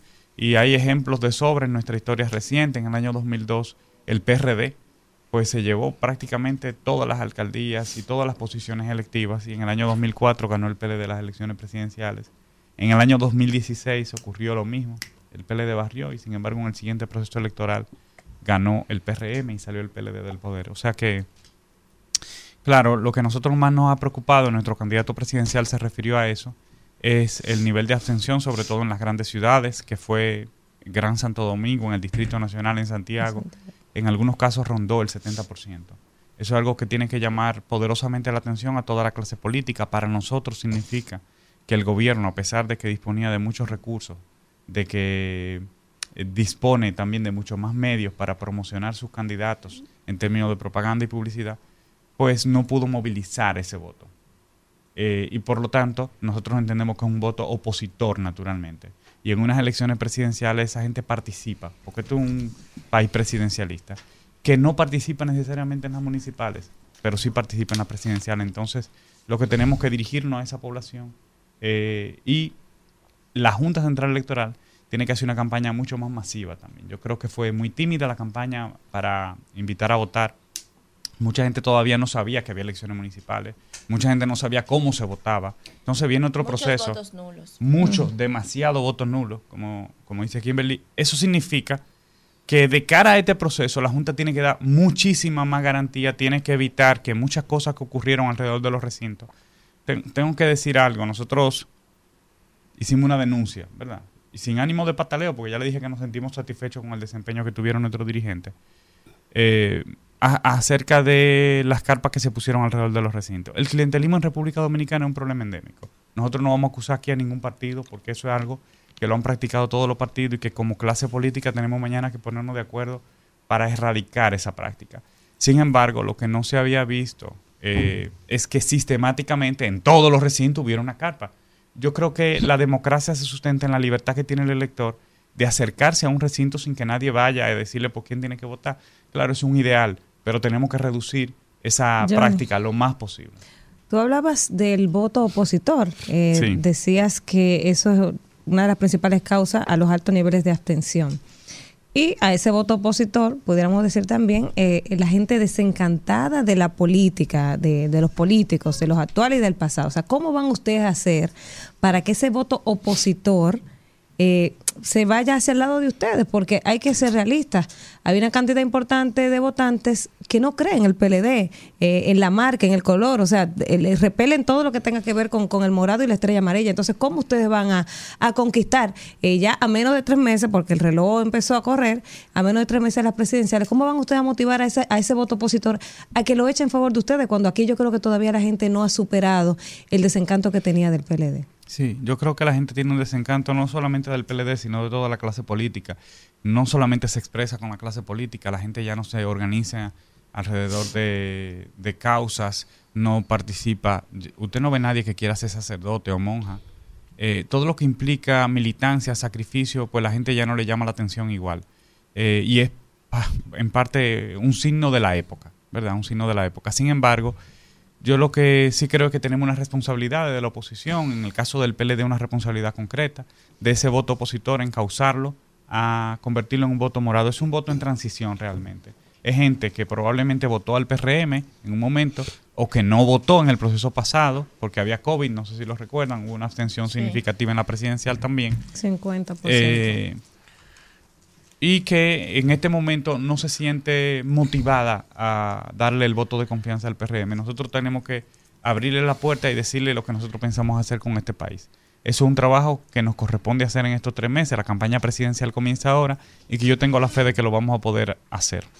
Elías. Gracias, Johnny Pujols. Placer tenerte. Gracias. Éramos compañeros ahí. eh, Claro que sí. eh, eh, en el sector externo. Mira, Johnny, felicitar al PLD. Porque, contra lo que dice Danira, el PLD sacó 800 mil Ahora votos. tienen ustedes un vocero Sacó aquí. 800 mil votos. Ahora está El- 823, El, doble de la fuerza del pueblo. Mire, eso es mucho voto. Eh, más PLDista que Danilo. Eso es mucho voto. No, es increíble. Eh, eh, yo vi que el comité político Charlie Mariotti eh, en su condición de secretario general anunció que van hacia mayo. O sea, tú no ves posibilidades de alianza de aquí a mayo entre Lionel y Abel. Congresional sí, de hecho se está avanzando en esa alianza congresional.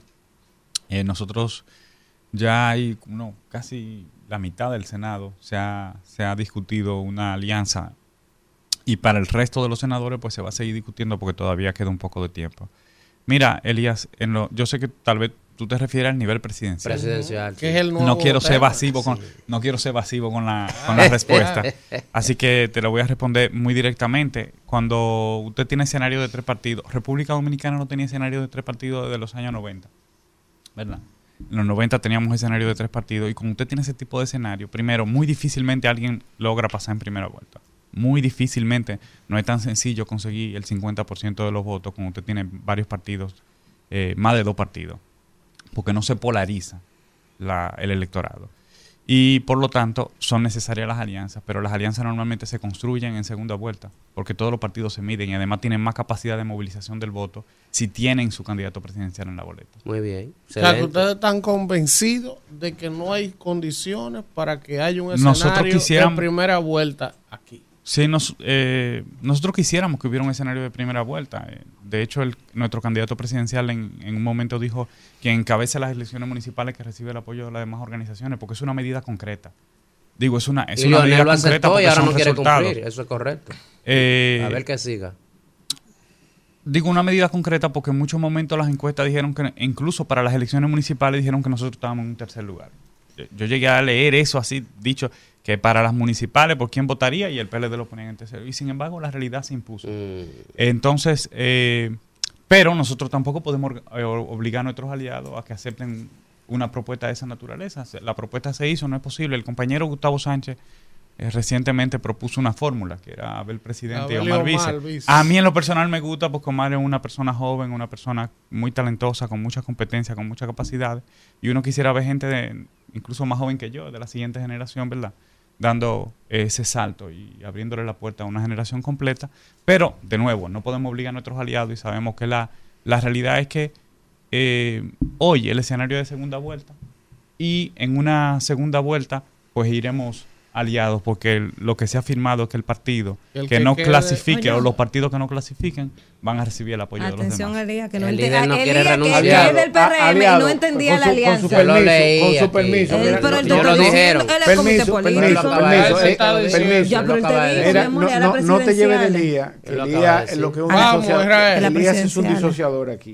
Le voy a recordar a quienes nos están escuchando que el acuerdo inicialmente, aunque eso puede variar porque la política tiene vida propia, ¿verdad? Era que en el escenario de segunda vuelta, quien sacara la mayoría se sumaba. Ese era el acuerdo. Ese, el, ese el acuerdo está firmado. Ok, exactamente, muy bien. Tiene Eso es pa- para aclarar la intervención Pero de, de de decir. Pero, Pero ya perdón, te. Ya, no, Elías. ya, ya él dijo. Abel lo planteó Lo que propuso, firmó eso. incluso Vamos. Leonel lo Muy decía, bien. y ahora no quiere cumplir. Muy bien. Cumpla, Leonel, y firmó. El, renuncia. el hecho Ya. es que tenemos una responsabilidad. Para las elecciones presidenciales y congresuales. ¿Cuáles van a ser las medidas para evitar, en sentido general, que pase lo que pasó ahora y aprovechar el capital humano que representan esos alcaldes y regidores que no fueron electos y que se pueden en alguna medida capitalizar? Partiendo del hecho de que tenemos hasta el martes para, para depositar alianzas y posibles nuevos candidatos. Bueno, eh, hay, dos, hay dos preguntas en tu comentario, hay dos es. preguntas. La primera es, eh, nosotros como oposición tenemos que exigirle a la Junta garantía de que las cosas que no estuvieron bien, que ocurrieron en el proceso electoral pasado, pues no ocurran ahora. Garantía de que no se van a montar ese tipo de carpas.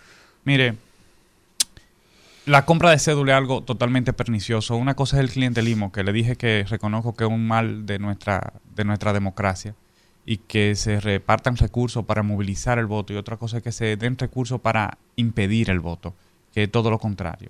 No sé, el resultado de ese nivel de abstención, en parte, yo no digo que sea todo, pero contribuyó. Yo creo que la Junta tiene que plantarse con eso. La Policía Militar Electoral tiene que ser más cuidadosa también, porque en muchos casos se vio como cierta parcialidad. Hay que hacer una revisión de los integrantes de los colegios electorales para que haya un poco más de equilibrio. Esas son de las observaciones que se le han hecho a la Junta Central Electoral. Y la Junta es el garante de este proceso, o sea, tiene que darle respuesta a esas observaciones que han hecho los partidos de oposición y que además ha denunciado a la sociedad. Hay gente que no es de ningún partido que ha denunciado situaciones que se dieron alrededor de los recintos. Eh, al margen de eso, la segunda parte de, su, o la segunda pregunta de su comentario es qué vamos a hacer con los alcaldes que tuvieron, que hicieron un gran trabajo, que tuvieron un gran desempeño, los candidatos a alcaldes. Pues yo creo que ellos son ahora los eh, que deben llevar la bandera de la campaña presidencial, porque son gente que ya se midió electoralmente. Dentro de nuestro partido, esa gente tiene que tener una responsabilidad en las campañas. Y, y creo que en el caso de los demás partidos de oposición también. ¿Estamos trabajando en eso?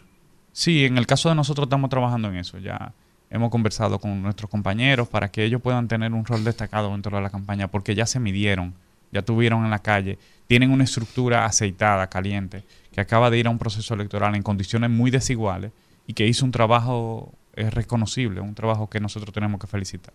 Kimberly. Johnny, dos preguntas. Eh, primero, ¿no luce un poco desde la acera del frente? Parece ser así, por eso te hago la pregunta. ¿No está un poco aburguesada eh, la dirigencia del PLD y de la misma Fuerza del Pueblo también? Eh, lució un poco, es verdad, esos 20 años que ustedes duraron en el poder de una manera u otra afectó su capacidad de trabajo, siempre acostumbrados a trabajar con el clientelismo del Estado y con la ventaja de trabajar desde el Estado. Las mismas carpas que tú mencionas, yo recuerdo cómo hasta en campañas internas de ustedes, ustedes la usaban. Ahora yo en mi municipio yo no vi ninguna carpa. Puede ser que en otros municipios sí haya, ah, como tú dices, esa, esa estructura montada cerca de los centros. Lo otro es, eh, Johnny, ¿qué ustedes creen que pueda pasar? Que pueda provocar una primera vuelta, una segunda vuelta electoral. Si ahora lo que nosotros esperamos es una, estampa, una estampida masiva de la dirigencia del PLD y de la Fuerza del Pueblo hacia el PRM, podría haber una segunda vuelta electoral si ahora mismo no hay un escenario de segunda vuelta con la estampida que viene. Mira, nosotros no vemos esa estampida, eso es imposible. La única forma de que se produzca... eh, nosotros vemos con mucha preocupación algunas conductas del presidente de la República que han sido denunciadas en, otras circunstancias y momentos y que pueden dar una impresión tal vez equivocada de autoritarismo o de el, el interés de establecer un régimen totalitario en la República Dominicana. No solamente la búsqueda de construirse una mayoría electoralmente, que eso es eh, legal, aunque sea poco legítimo desde el punto de vista popular por la participación que hubo. Pero también el hecho de que usted se pretenda construir mayorías comprando alcaldes o comprando diputados eh, o comprando funcionarios que fueron electos popularmente por otros partidos. Es que usted no quiere tener oposición ni en el Congreso, ni en las alcaldías. Entonces, esa conducta yo creo que tiene que cesar. Aquí, y lo digo incluso como generación, Kimberly. Cuando ustedes dicen comprar, Johnny, discúlpame que te interrumpa, ¿ustedes tienen prueba de algún cheque de que se le haya dado a algún alcalde o a un legislador para No, nosotros hemos visto el, el aumento del presupuesto de las alcaldías. Pero a Abel también se le aumentó y a otros alcaldes que conforman... No, a, todos se le a todos se le, a todos se le aumentó el- la, la base de apoyo de acuerdo a lo que establece el presupuesto nacional. Pero yo no me refiero a ese aumento, sino a gente que da el paso y luego recibe unos recursos extraordinarios dentro de su alcaldía. Eso ha sido Abel ha recibido 50 y pico de millones para apoyos extraordinarios en la alcaldía. Pero eso no justifica, una cosa no justifica la otra.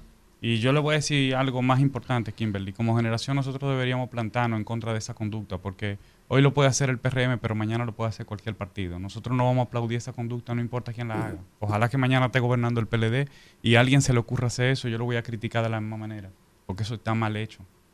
O sea, aquí el transfugismo y la compra o venta de dirigentes como si fuera un mercado es algo que denigra la actividad política y con lo que yo no me siento identificado como, como Yo dirigente estoy de acuerdo con eso. Lo que pasa es que ustedes, Y- y cuando no- tuvieron la oportunidad, destrozaron varios partidos políticos Sí. de esa misma manera. Sí, pero- los descuartizaron Mire, prácticamente. yo quiero que usted me ponga un ejemplo.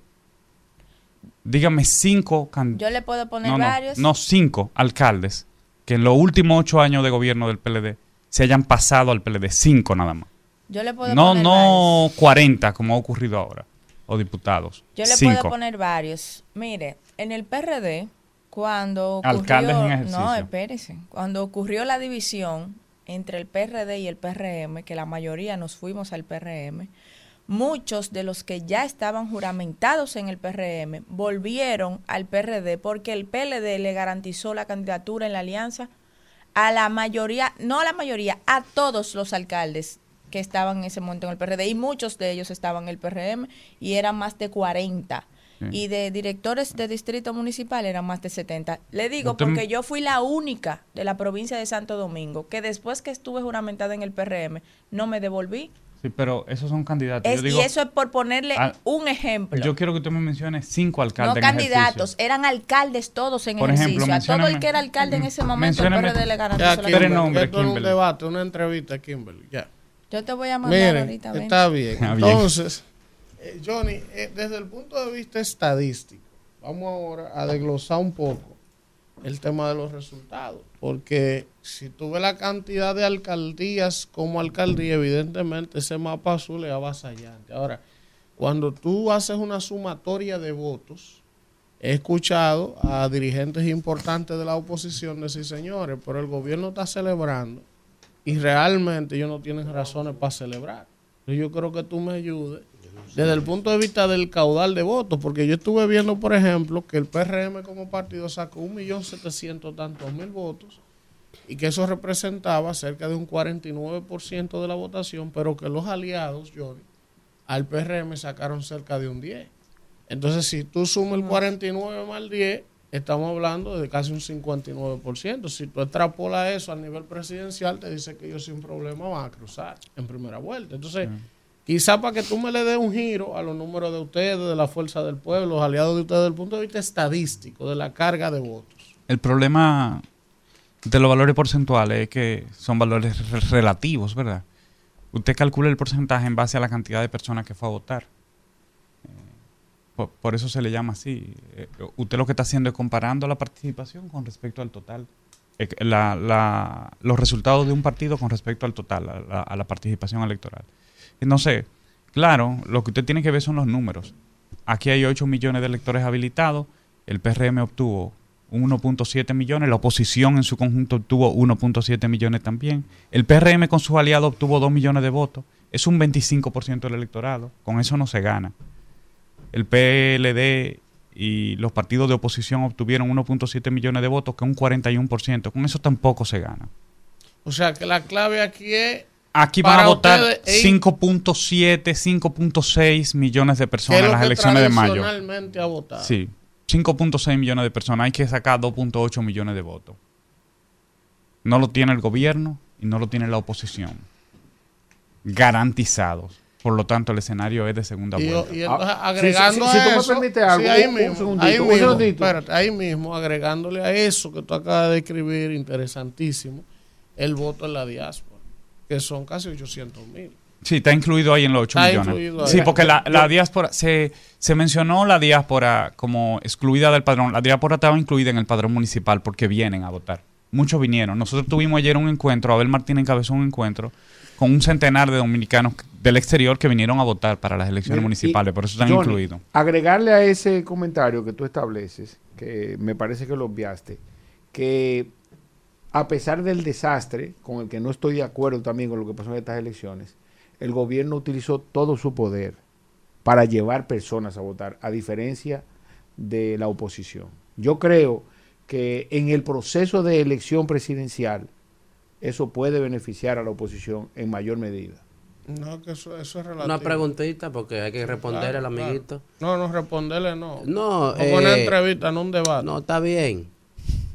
Eh, los cuartos que le da la Junta a los partidos se los da iguali- igualitariamente. Acuérdese que se lo dio. Y Se lo, está Se lo dio y se Se lo dio por la mitad, Y- porque yo traje la y denuncia. déjame decirte que Esa denuncia fue un millón ochocientos contra un millón quinientos. O sea, todo, to- llevamos la gente a votar, uno llevaron más que otro. Déjate de estar hablando de que, que el gobierno. Sí, el gobierno utilizó todo su dinero poder. Y ustedes no sacaron su gente a No, votar. Elías, pero no. Se lo cogieron el Elías, dinero. Elías, no ponga ese No es ejemplo así. porque ese ejemplo no aplica. Lo primero es que tú sabes que a los partidos le dieron la mitad de lo que debieron haberle dado. Y si se lo hubiesen dado entero, como quiere el que esté en ejercicio del poder, tiene ventaja, hermano, por mucho. Pero Hoy te- tú crees que es lo mismo tener recursos, plan social, Pero la ventaja se la dio el- vainas, el- sí, el pueblo. el diablo. La ventaja se la dio el pueblo. Ellos tenían la ventaja antes. Fue el pueblo que la da. El 50% de los Exacto. votos es del que está en el gobierno. Ahora- ¿Es culpa del gobierno? No, eso? no, no. lo que estamos diciendo es vamos cómo a ver son las cosas. aumento. Ahora, Ah. también hay un elemento que yo he analizado, yo ni que no he escuchado a nadie de la oposición plantearlo. Eh, aunque lo que tú explicas magistralmente de las tres fuerzas gravitando, de la carga de votos en función de la abstención, todo eso está genial. Y, y- y es así, porque es así. Ahora, hay un ingrediente que no se puede obviar en el análisis. Y es que ahora esos ciento cuántos alcaldes que ganó el PRM, 120. 120 alcaldes van a estar en mayo en posición de poner esas alcaldías a cargarle esa maquinaria, a cargar votos con los presupuestos que tienen, A devolverle con, el favor con los empleos que tienen. O sea, eso tiene un impacto político también. Pero, pero va a ser el mismo esfuerzo que hicieron para no la el mismo, claro, porque por ahora eso mismo ellos no eran alcaldes. Ahora, aquí- Ahora ellos No, son alcaldes y se posesionan. bien, ahora, El- ahora bien, ellos son líderes en sus demarcaciones, pero ¿a quién le van a poner si ya pusieron a Yayo en el Cibao? Por Lo que pasa es que el Eso mercado... lo decidió el pueblo. No, lo que pasa es que hay una cantidad de recursos a partir de la cual el uso ya, es de- ya de- de- se convierte en ridículo, en excesivamente ridículo y deja de ser eficiente. O sea, ya el PRM gastó la cantidad de recursos que aguanta el mercado electoral. Ellos lo pueden repetir, pero no pueden, no pueden ser más eficientes de lo que fueron.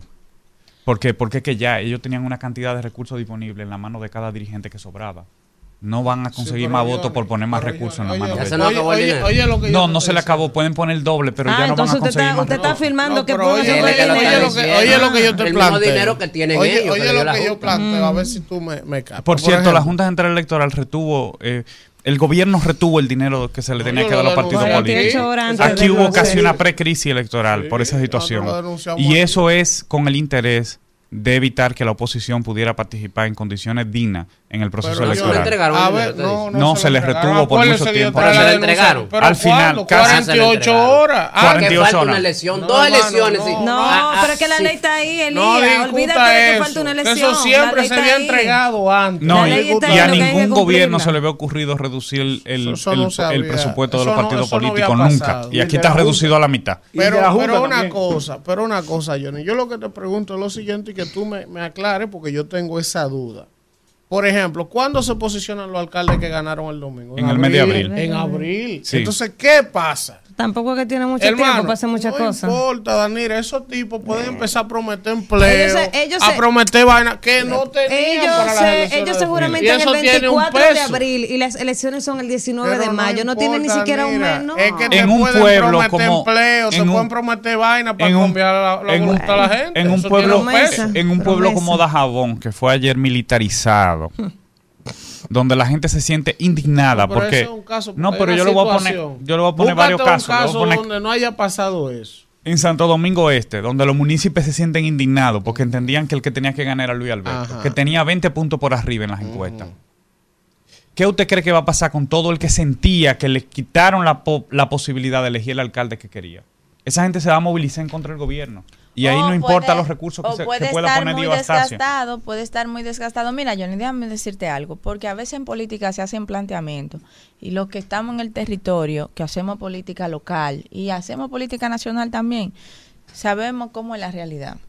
La realidad es que el PRM para su convención interna sacó un millón de votos. La realidad es que ahora movilizó un millón setecientos mil personas. Y la realidad es que hay una clase media que no vota a menos que no sea una presidencial, que a eso se deben los niveles de abstención, que está cada día menos interesada en ir a votar por sus autoridades locales porque no le interese, porque no quiere hacer una fila o porque tenga miedo que se arme un lío en una fila y se le pegue cualquier cosa. Esa es la realidad.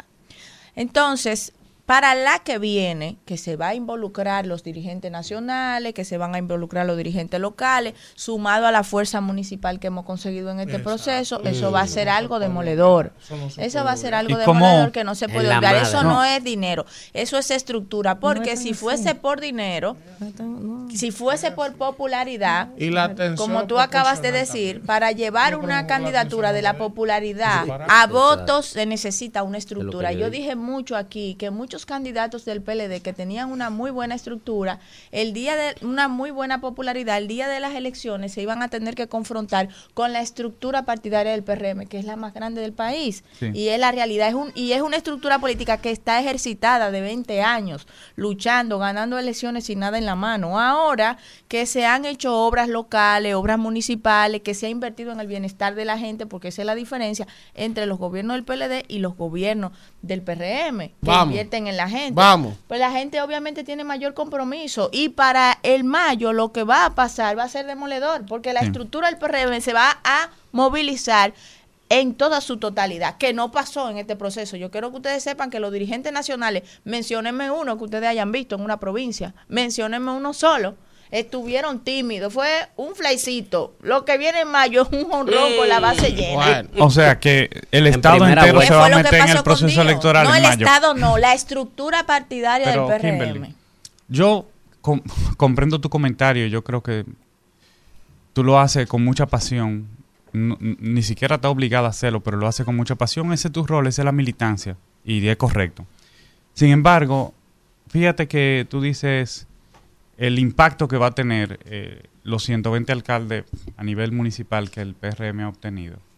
Y al mismo tiempo habla de ello en su calidad de dirigente, pero es que yo eran dirigente del PRM antes de ser alcalde, entonces yo no veo cuál es el impacto, a ¿Cuál es menos el que, vayan a usar las alcaldías. gestión. El cambio de gestión. Van a usar las alcaldías. No, el cambio de gestión es que la gente, cuando tú O sea, uno comienzas tiene a a veces que tener implementar cuidado tus con lo que dice propuestas, la porque gente se siente más se oye feo. Ahora, ganar es lo mismo que perder. Dice, Háblale yo a una lo- gente que perdió de lo venir a trabajar y es lo mismo, una gente que viene de Bueno, perder un proceso. Fíjate, hay dos aquí que se fueron. No Ah. han vuelto más. No, no. Fueron, Johnny, ¿no? gracias, Johnny. A Siga- ustedes, siga a con eso, a con agitando. Usted no respeta a compañeros. Mira, yo lo que ya venía a disociar Usted aquí. me debe a mí, yo di Bueno, 130 bueno, alcaldes, mire. sacamos 120. Y Yo aquí dije, Agradecer, Usted no debe, agradecer a Johnny Pujols, interesante la entrevista, debate, el intercambio Un de ideas. Dirigente político. Esto es, no, Johnny Y una fue un estrella. excelente funcionario Johnny es de lo mejor que tiene la la nueva generación del PLD. Yo soy de los que creo que ya, ya, porque cuando los generales ganan guerra, los méritos son de ellos. Mire, déjeme Y antes- ese- antes de, déjeme terminar Ajá. para que haga esa intervención. Y entonces, cuando los generales ganan proceso y batalla, como lo que ganó el PLD todos esos años, ese mérito era de Danilo, del comité político. Ahora, cuando esos mismos generales empiezan a perder guerra, también es culpa de ellos. Porque debe ser así. Entonces, yo he dicho que ya es momento que el PLD y esos viejos robles le pasen la torcha a Johnny, a Juan Ariel, a Dante, a Karen Ricardo, a Elia Cornelio, esa generación que se ha Víctor formado, Fadul. a Víctor Fadula, a Iván Lorenzo. ¡Ya! Quítense de Mira, ahí. Johnny, eh, en esta semana, Ventura Camejo, miembro del comité político, renunció no al partido, sino a las altas direcciones. Eso es lo que deben hacerlo. Entonces, se habló de eso en la reunión del comité político de, de ayer, de antes de ayer, me parece que fue. O sea, cu- ¿cuál es la situación? ¿Hubo un descontento? ¿Por qué se fue? No, no, to- todo descontento. El compañero Ventura Camejo siempre ha asumido, ha tenido una actitud militante y ha asumido roles importantes. El enlace de la provincia de Santiago. Ha hecho un trabajo, siempre ha hecho un trabajo muy destacado. Y bueno, el comité político no va a aceptar esa renuncia porque también yo le voy a decir algo. Yo, Pero él se fue, yo- ¿cómo no la van a aceptar? eh, yo creo en el, yo creo en el relevo y yo creo en el valor que tiene ir renovando los partidos. Yo soy fruto de eso, Kimberly es fruto de eso. Muchos de los que estamos aquí sentados eh, somos el resultado de una sociedad que se renueva precisamente. Este programa es una expresión de esa realidad. Sin embargo, eh, entiendo que eso se tiene que dar equilibrada y ordenadamente. Hay una experiencia también que se acumula dentro de los partidos y de las organizaciones que tiene que ser respetada, una trayectoria, eh, unos méritos. eh, que indudablemente si usted produjera una transición en cualquier organización repentista o inmediata y saliera de toda la gente que ha aportado a la construcción de esa organización, prácticamente la desaparecería. O sea que tenemos que darle el tiempo a que las cosas sucedan como tienen que suceder. Y con el compañero Ventura Camejo yo creo que eso se subsana. Es una persona a la que nosotros respetamos mucho su trayectoria, su compromiso como servidor público, impecable, impecable gestión eh, al servicio del pueblo dominicano y además un hombre vertical, un hombre de principios. Yo creo que nuestro partido lo necesita todavía. Agradecer a Johnny Pujols, miembro del comité político y coordinador del gabinete de la candidatura de Abel Martínez por el PLD por estar con nosotros. Vamos a un contacto y regresamos con más del rumbo de la mañana. Rumbo de la mañana. Bueno, regresamos en este rumbo de la mañana cuando son las 9 y 2 minutos y vamos a continuar con los comentarios y es el turno de Israel Abreu. Muy buenos días, un privilegio eh, que usted se informe con nosotros definitivamente. Gracias por la oportunidad. Saludar a toda la diáspora que nos sintoniza a través del, del YouTube del rumbo de la mañana y a todos los dominicanos que muy amablemente nos sintonizan a través de la 98.5 en el Distrito Nacional y todo el Gran Santo Domingo y a los ciudadanos dominicanos también que a través de la 101.1 nos sintonizan en toda la zona del Cibao. Hoy les voy a tratar dos temas.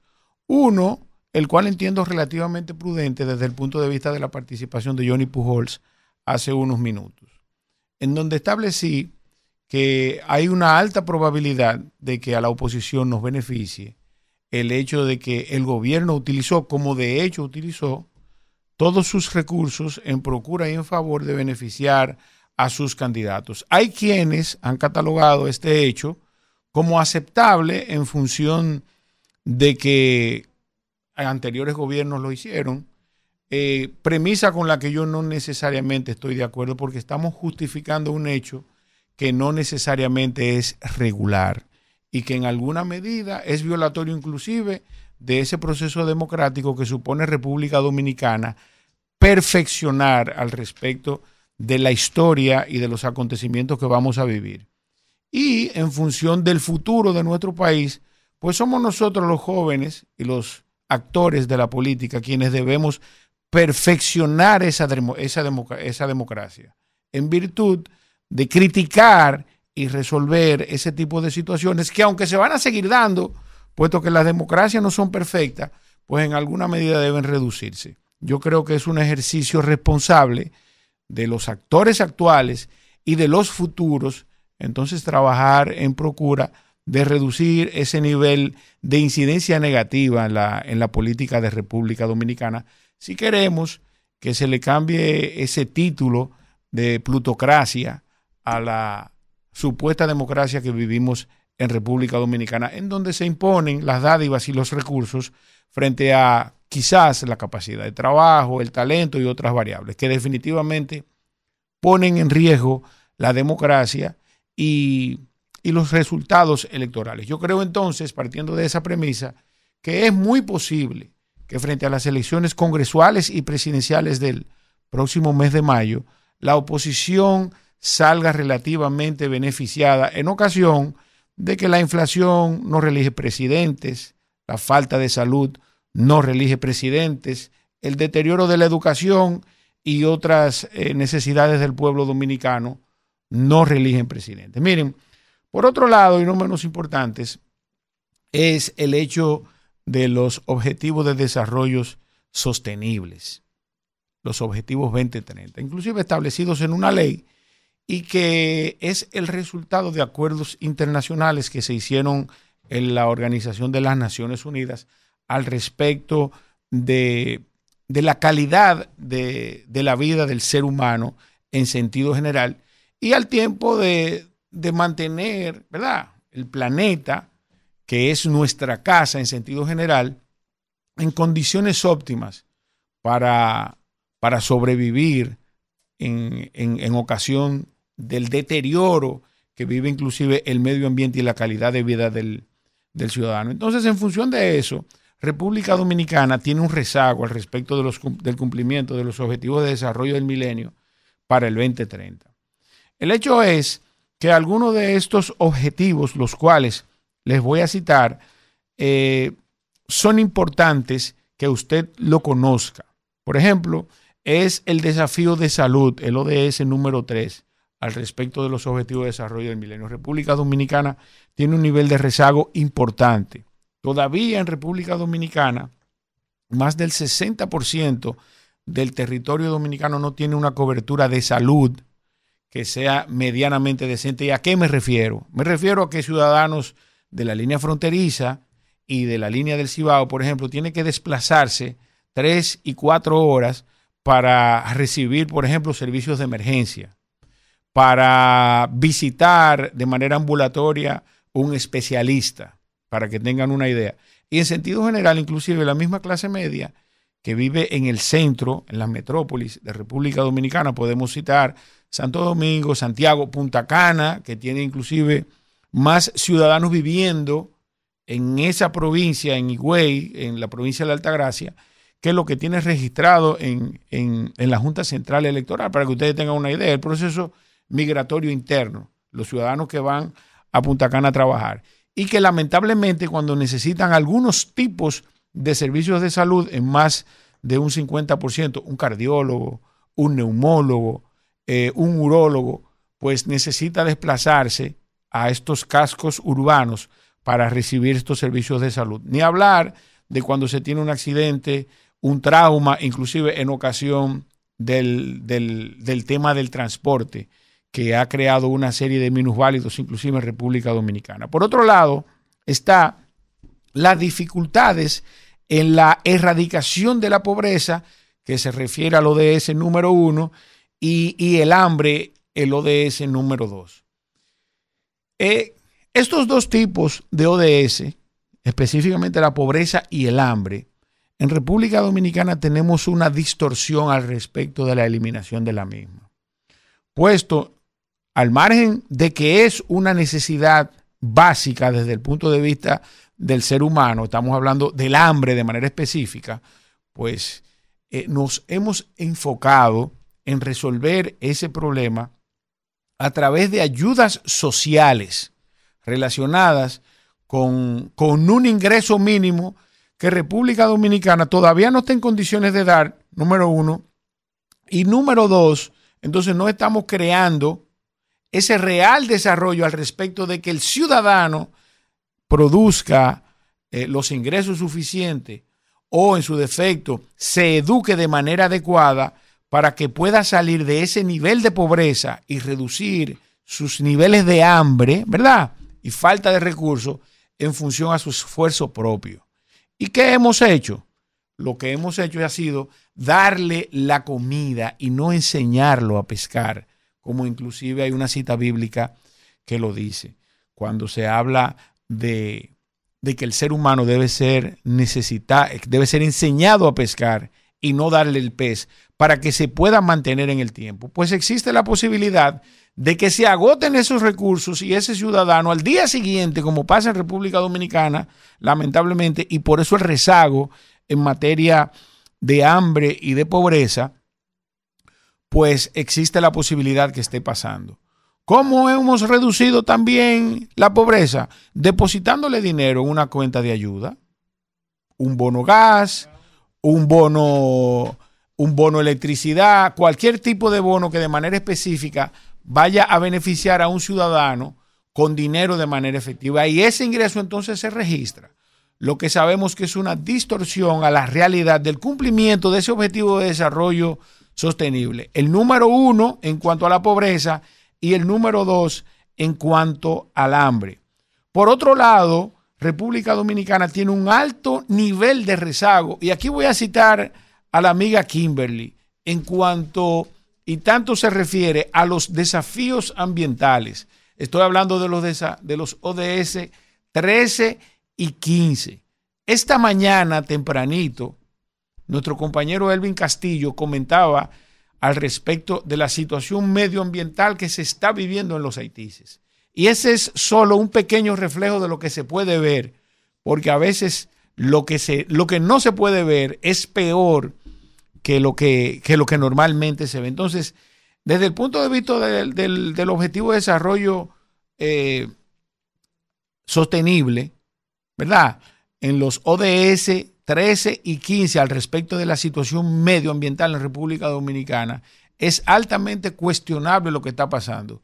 El nivel de descuido que tiene el medio ambiente en República Dominicana en función de que las actuales autoridades, al parecer, tienen un nivel muy alto de desconexión con la realidad medioambiental de República Dominicana y de los acuerdos que hemos firmado a nivel internacional al respecto de proteger nuestro medio ambiente y cómo esto influye en los demás países de esta aldea global que es el mundo, de esta casa nuestra que es el mundo y que debemos cumplir.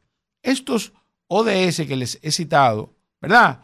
Estamos hablando de la salud, de la educación, del hambre, de la pobreza y del medio ambiente, todos en República Dominicana gozan de un alto nivel de rezago por las situaciones del manejo relativamente inadecuado de los recursos públicos y de una orientación adecuada inclusive al empresariado, a esos activos privados que de alguna manera inciden en todos los sectores económicos de la vida nacional y que no necesariamente están alineados con esos objetivos de desarrollo sostenible 2030. Hasta aquí lo dejo, Isidro. Rumbo de la mañana. Buenos días, ya de nuevo aquí en Rumba, Rumbo de la Mañana, y va a hablar la ex ministra de la Juventud, una joven emprendedora, trabajadora, a quien admiro mucho, Kimberly Taveras. Gracias, hermano. La verdad es que estamos aquí como cada día, ¿verdad? Eh, la admiración es mutua. Yo le voy a recomendar un cursito de deconstrucción de la masculinidad. Tengo que Sí, sí, qué bueno. Señores, nada, y eh, como dijo Elvin en su comentario, lamentablemente vamos a tener que pasarnos la semana entera hablando de eso. Lamentablemente no, afortunadamente, porque nunca está de más hablar de la democracia. Y los resultados que obtuvimos de este proceso electoral el pasado domingo, donde el PRM obtuvo 120 alcaldías y una cantidad importante de distritos municipales con sus aliados, ¿verdad? Ciertamente esto evidencia dos cosas. Primero, que la maquinaria electoral del PRM es imbatible. Y segundo, que es una razón que no podemos obviar, es que el partido de gobierno y su gobierno, Luis Abinader, con sus funcionarios, sobre todo funcionarios como de Línea Ascensión, Fellito, Wellington Arnaud, entre otros, han hecho un gran trabajo en la municipalidad. Y esto se reflejó en el resultado electoral. Donde usted pudo tener una buena gestión municipal, sea cual sea el alcalde, eso le benefició al partido que estaba, pero también a los candidatos de la, del gobierno. ¿Por qué le benefició a los candidatos del PRM? Bueno, porque la gente entiende que donde hay voluntad política, donde hay una mejor coordinación, donde no está un alcalde, por ejemplo, que está desacreditando todas las políticas públicas que lleva a cabo el gobierno, hay una ma- mayor integración del gobierno local con el gobierno central y eso permite, obviamente, que haya mayor desarrollo en las comunidades. Eso está claro. ¿eh? Pero hubieron muchos alcaldes de la oposición que en vez de integrarse al trabajo, de, de, aceptar y de gestionar todas las ayudas que estaban disponibles y además aprovechar las obras que se están realizando, pues se pusieron a eludirlo, a evitarlo para que el gobierno no tuviera mayor simpatía y esos fueron los resultados. Porque este gobierno, si en algo se ha enfocado y si ha tenido algún empeño, es en hacer buenos gobiernos municipales, en acompañar a la municipalidad. Y eso se evidencia cuando se pasó de 18 mil millones a 23 mil millones tan solo en los primeros tres años. Cuando se invirtió una gran cantidad en asfaltado, en aceras y contenes, desde la presidencia de la República se le asignan fondos especiales sin importar el color de las alcaldías, porque si usted se va al Ayuntamiento de Santiago, usted encontrará asignaciones que superan los 50 millones de pesos para los trabajos que debe realizarse en esa ciudad. Y Abel Martínez, que es el alcalde de Santiago, es el candidato del PLD. Y así una gran cantidad de alcaldes que son de un partido opositor, como es el alcalde de Boca Chica, Fermín Brito, usted va a encontrar que le asignaron fondos también para hacer aceras, para hacer contenes, porque sin eso no se pueden preparar las calles. También la intervención del Ministerio de Obras Públicas en la preparación de, de, de estas calles en conjunto con las alcaldías. Por eso digo que la integración de los ayuntamientos con el gobierno central es muy importante porque es un trabajo en equipo.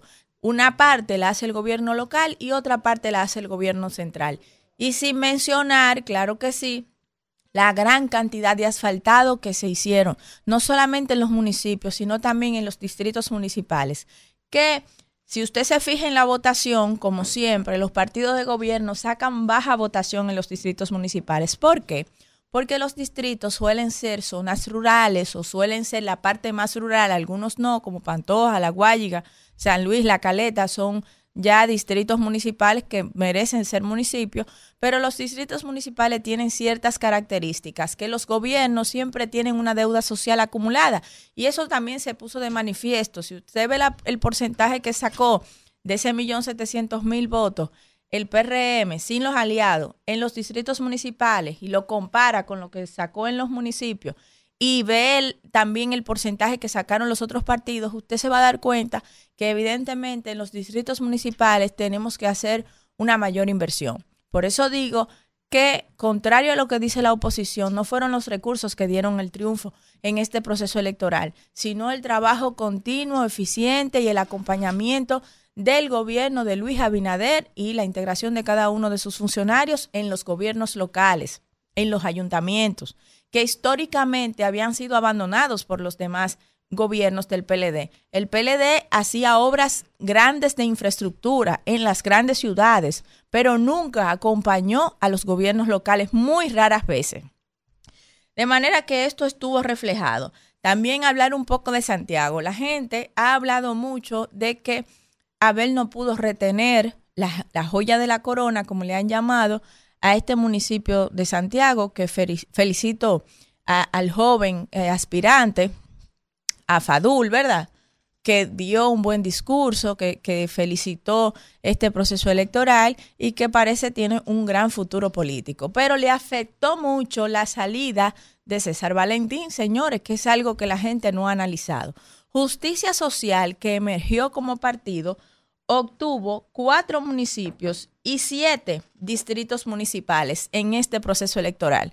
Un gran ganador en este proceso, justicia social. Y eso, sin duda, en Santiago, ¿verdad? Le afectó muchísimo al PLD y le afectó muchísimo también a esta candidatura que había sido promocionada sobre todo por Abel Martínez. De manera que esa estrategia y esa alianza importante que se hizo con este dirigente del PLD favoreció mucho también al PRM y eh, a que no se pudiera retener la Plaza de Santiago. Por eso digo que las estrategias políticas que ha tenido el PRM, quizás los niveles de alianza, los niveles de concitar apoyo por la buena gestión que ha hecho el presidente Luis Abinader en lo local, que ha facilitado que se den esas alianzas, porque muchos alcaldes han venido al PRM, han venido a integrarse a este gobierno porque han visto que realmente hay una buena intención de generar bienestar en el lugar donde vive la gente, que son los municipios,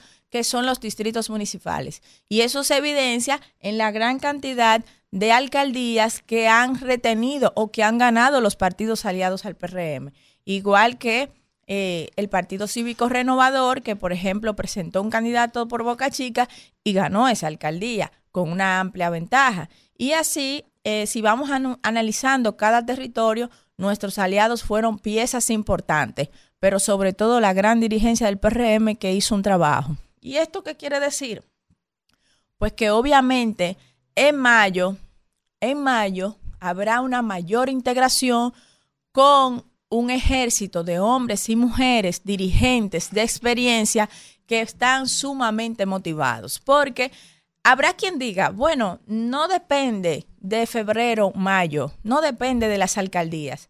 Pero si algo depende de la política, si de algo depende la política, es de la motivación del individuo, del hacedor de política. Y ahora mismo, las tropas del PLD, las tropas de la Fuerza del Pueblo, no están motivadas porque son tropas ya, son una militancia política que duró 20 años en el poder que se aburguesó, que se acomodó, que no sabe hacer campaña sin el gobierno, que no sabe llegarle a la gente, que no tiene tampoco credibilidad para llegarle a la gente porque ha perdido ese contacto, ese vínculo con la sociedad. Sin embargo, el PRM, que había sido un partido que durante tanto tiempo había estado en oposición, que es un partido joven, eh, pero ustedes saben que venimos todos del PRD y que no ha perdido su con permanente contacto con la sociedad civil que está presente en las juntas de vecinos, que está presente en los clubes deportivos, que está presente en la sociedad de padres y amigos, que te pasa todo el día en la calle, que bueno, que mira, que no se ha nombrado quizás un 100% de la dirigencia, pero sin embargo su dirigencia y su militancia está siempre motivada y más aún con este triunfo arrollador, porque el secreto de la política es tener vocación de servicio y tener vocación de servicio, entonces con esa vocación de servicio se puede tener llegar a vocación de poder, pero eso hay que construirlo. De manera que yo creo que al PLD y a la Fuerza del Pueblo y a sus aliados les toca desaburguesarse y les toca desconstruirse para poder de nuevo aprender la política, acercarse a, a, a la población electoral y tener un resultado diferente en los próximos cuatro años que se presenten nuevas candidaturas, porque definitivamente en estos meses que quedan, días que quedan, no habrá forma de que ni el PLD, ni la Fuerza del Pueblo, ni sus aliados se recompongan. El PRM irá a mayo más fortalecido de lo que estuvo en este proceso electoral. Gracias, Isidro. Rumbo de la mañana. Bueno, regresamos en este rumbo de la mañana cuando son las 9 y 27 minutos de la mañana. Y pues nuestra otra invitada que teníamos para el día de hoy, la señora Blanco, Lady Blanco, ¿verdad? Que es la coordinadora de temas políticos eh, de participación ciudadana, nos canceló. Ella estaba pautada para hoy, la habíamos anunciado temprano, pero al parecer tuvo algún tipo de inconveniente que no pudo llegar a la entrevista que tenía pautada con nosotros. Entonces estamos tratando de conseguir otro invitado. eh, en el caso de Rosario Espinal, quien es politóloga. Y he querido tratar de conseguir a Rosario porque Rosario ha sido categórica a la hora de hacer un planteamiento con relación a lo que ella ve que va a pasar en las elecciones de mayo. Ustedes saben que los politólogos eh, y quienes analizamos no somos tan dados a, a hacer predicciones tan contundentes porque en política cualquier situación te cambia de un momento a otro a una realidad electoral. O sea, en política tú puedes tener prácticamente asegurada una candidatura y cualquier eh, situación inesperada te cambia eso. Entonces, por eso en política es tan difícil acertar o vaticinar, anticiparte a situaciones. Entonces, Rosario, yo leí unas declaraciones de ella en el día de hoy, donde ella dice que eh, sin temor a equivocarse, aquí no habrá un escenario de segunda vuelta. Que Luis Abinader va a ganar en primera vuelta después de lo que pasó el domingo y ella tiene una serie de explicaciones eh, para tener ese planteamiento y por eso estamos tratando de contactar a Rosario para que nos dé su opinión y del por qué ella tajantemente plantea que la oposición no tiene nada que buscar en las elecciones de mayo. Eso dice Rosario Espinal, quien es politóloga y es una persona que ya tiene muchos años analizando los fenómenos políticos, sociales y antropológicos de el electorado en República Dominicana. Así que estamos tratando de conseguir a Rosario para hablar con ella eh, en este espacio del de Mañana. eh, yo quiero eh, resaltar el rol de los centros educativos eh, con la crianza, la educación de los niños. Porque eh, muchas veces la gente dice, no, bueno, que la educación con los padres, pero los colegios los centros educativos, las escuelas tienen un papel importante porque nuestros niños pasan mucho tiempo en los centros educativos, pasan eh, grandes horas. Una, eh, un colegio, el Colegio Evangélico Nacional, denunció que una de sus alumnas de cuatro años está, ha sido presuntamente agredida por su madre porque la niña llegó con quemaduras como de plancha. Y el colegio ha puesto la denuncia. Ahí, por eso quiero resaltar esta acción del colegio, porque lo- los colegios tienen un, un papel fundamental en la crianza y la educación de los niños. Entonces, ese colegio detectó, se dio cuenta de que esa niña estaba siendo agredida, que no es la primera vez, y el colegio procedió a denunciar a la madre. Y eso hay que decirlo, hay que resaltarlo, porque es una responsabilidad. O sea, está siendo responsable al ver que le está llegando una niña de cuatro años quemada, que cuando uno ve esas imágenes se le arruga el corazón a cualquiera, es un abuso.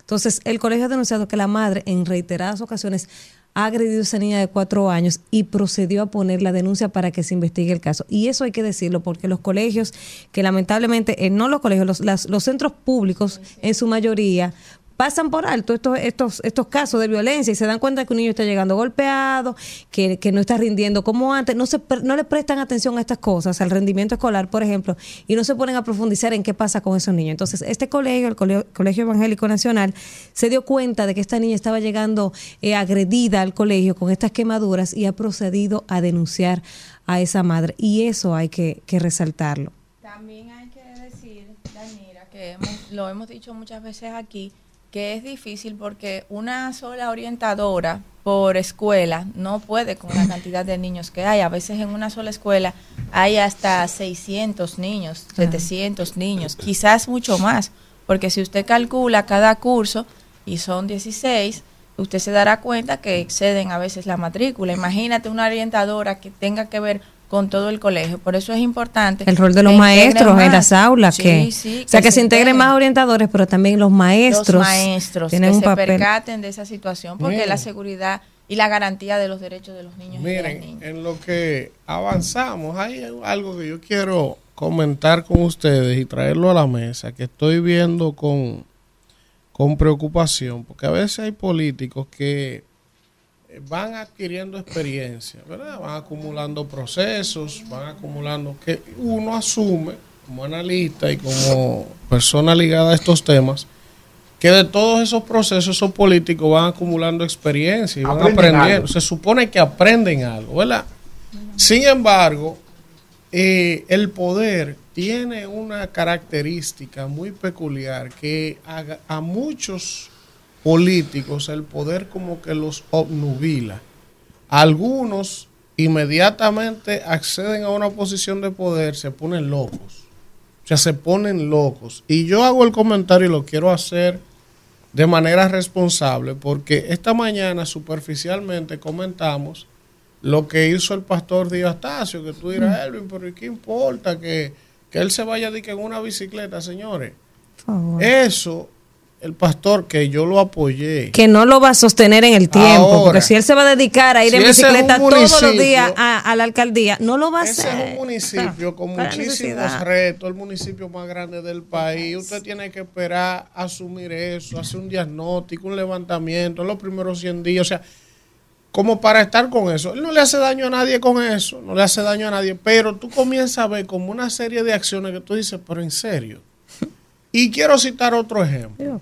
Quiero citar Pero otro ejemplo. Elvin, ¿qué- ¿qué es lo que tú estás viendo? ¿Qué es lo que no estamos viendo? Y escúchame, profundiza. O sea, yo estoy viendo en ese accionario, ojalá yo equivocarme, un afán populista desmedido de una Por persona conectar, que acaba conectar. de ganar una elección en un proceso sumamente complicado. Enfóquese en otra cosa. O sea, ¿qué es lo que usted hace montando bicicleta? ¿Para qué si ya usted ganó? O sea, yo no entiendo eso. Eso no es un Medio deporte. populista. El deporte andaba en ropa de trabajo, hermano. Andaba en. Chacabana.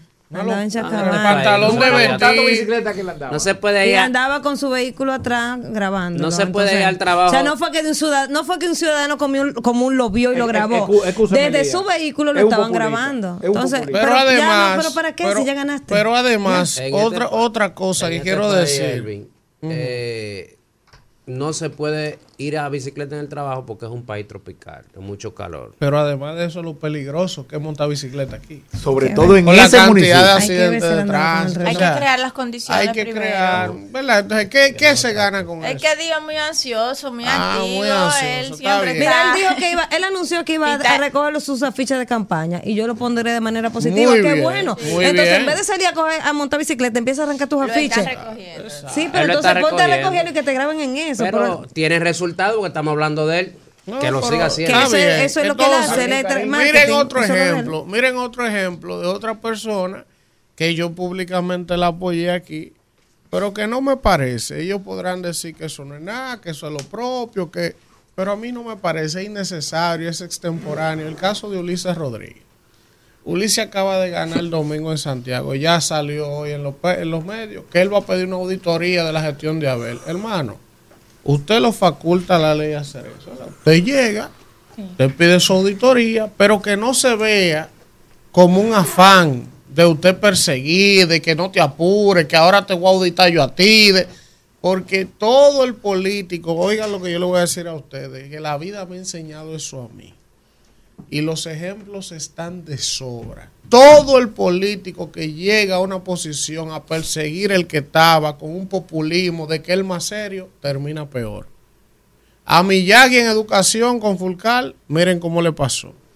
Al que estaba del PLD cuando salió Navarro, que era del PLD, ¿cómo es que se llama ese? Un santiaguero, que fue el que sustituyó a Andrés Navarro en el Ministerio de Educación. Eh, que sí. llegó ahí, Ay, el del- vuelto Mirabal, a Peña Mirabal. Peña Mirabal. Ese llegó ahí a perseguir a Navarro, a hablar disparate, una vaina que no nadie entendía. Porque no es que usted apañe nada. Usted sin llega, usted pide su auditoría y las autoridades pertinentes que arrojen lo que van a encontrar. Pero usted quiere estar anunciando, Ulises, no, voy a hacer una auditoría de Abel. ¿Y qué? ¿Y qué? O sea, que, que enfóquese en hacer su master plan, en terminarlo, en ejecutarlo, en planificar sus primeros 100 días. Todos los alcaldes que ganaron lo que tienen que estar ahora en eso. Planificando primeros 100 sus días. primeros 100 Armando días. su equipo. por no, dónde van a arrancar. que- ¿Cuál es el que equipo que me va a acompañar? O sea, no, no, no, no. Hablando de que va a auditar, que va a auditar, ¿qué, hermano? Enfóquese en lo que a usted le toca, la responsabilidad que los santiagueros le acaban de entregar, la confianza que depositó su partido y ese pueblo en usted. Enfóquese Ah. en rodearse de técnicos buenos, competentes y en enfocarse en su gestión. De Eh. ahí para allá, si la Cámara de Cuentas encuentra que Abel hizo irregularidades, el Ministerio, el Ministerio Público, eso es problema de otro, no suyo. Eso es un humilde consejo que yo le doy, porque mucha gente se pone loca con el poder. Va- vamos eh, con Víctor, que está ahí desde, desde ah, desde Madrid. Desde Madrid. Señor Villanueva. Con una temperatura que anda por los nueve. Ay, ¿quién como él? Digo, aquí también está fresco, Víctor. Señor Villanueva.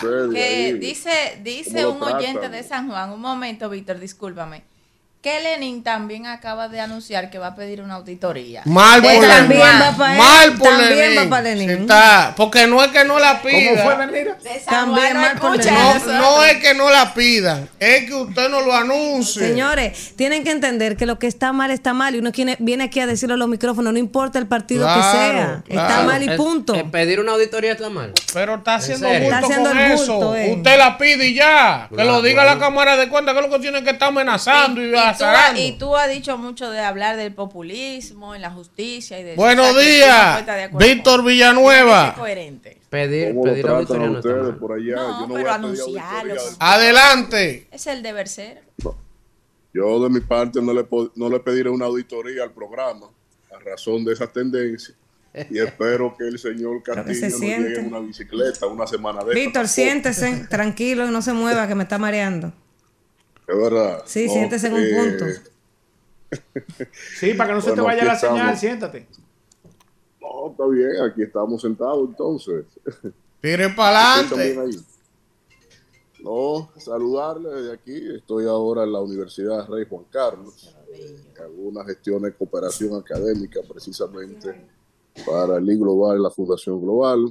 Y eh, desde aquí les mando saludos, pero obviamente que hoy el punto, la dinámica política está sustentada en la eh, alocución que hará el, el expresidente eh, de la República y candidato presidencial de la Fuerza del Pueblo y organizaciones aliadas que eh, se dirigirá a la nación esta tarde, esta noche, a razón obviamente de fijar su postura concerniente a los resultados electorales de eh, las elecciones del 18 de febrero realizadas a nivel municipal en República Dominicana. Aquí, obviamente, que la locución del presidente Fernández está sustentada en algunas evaluaciones internas eh, en términos de los resultados, porque el, el, la el- el ejercicio que realizó la estructura dirigencial de la Fuerza del Pueblo y organizaciones aliadas más mediocre no pudo haber sido.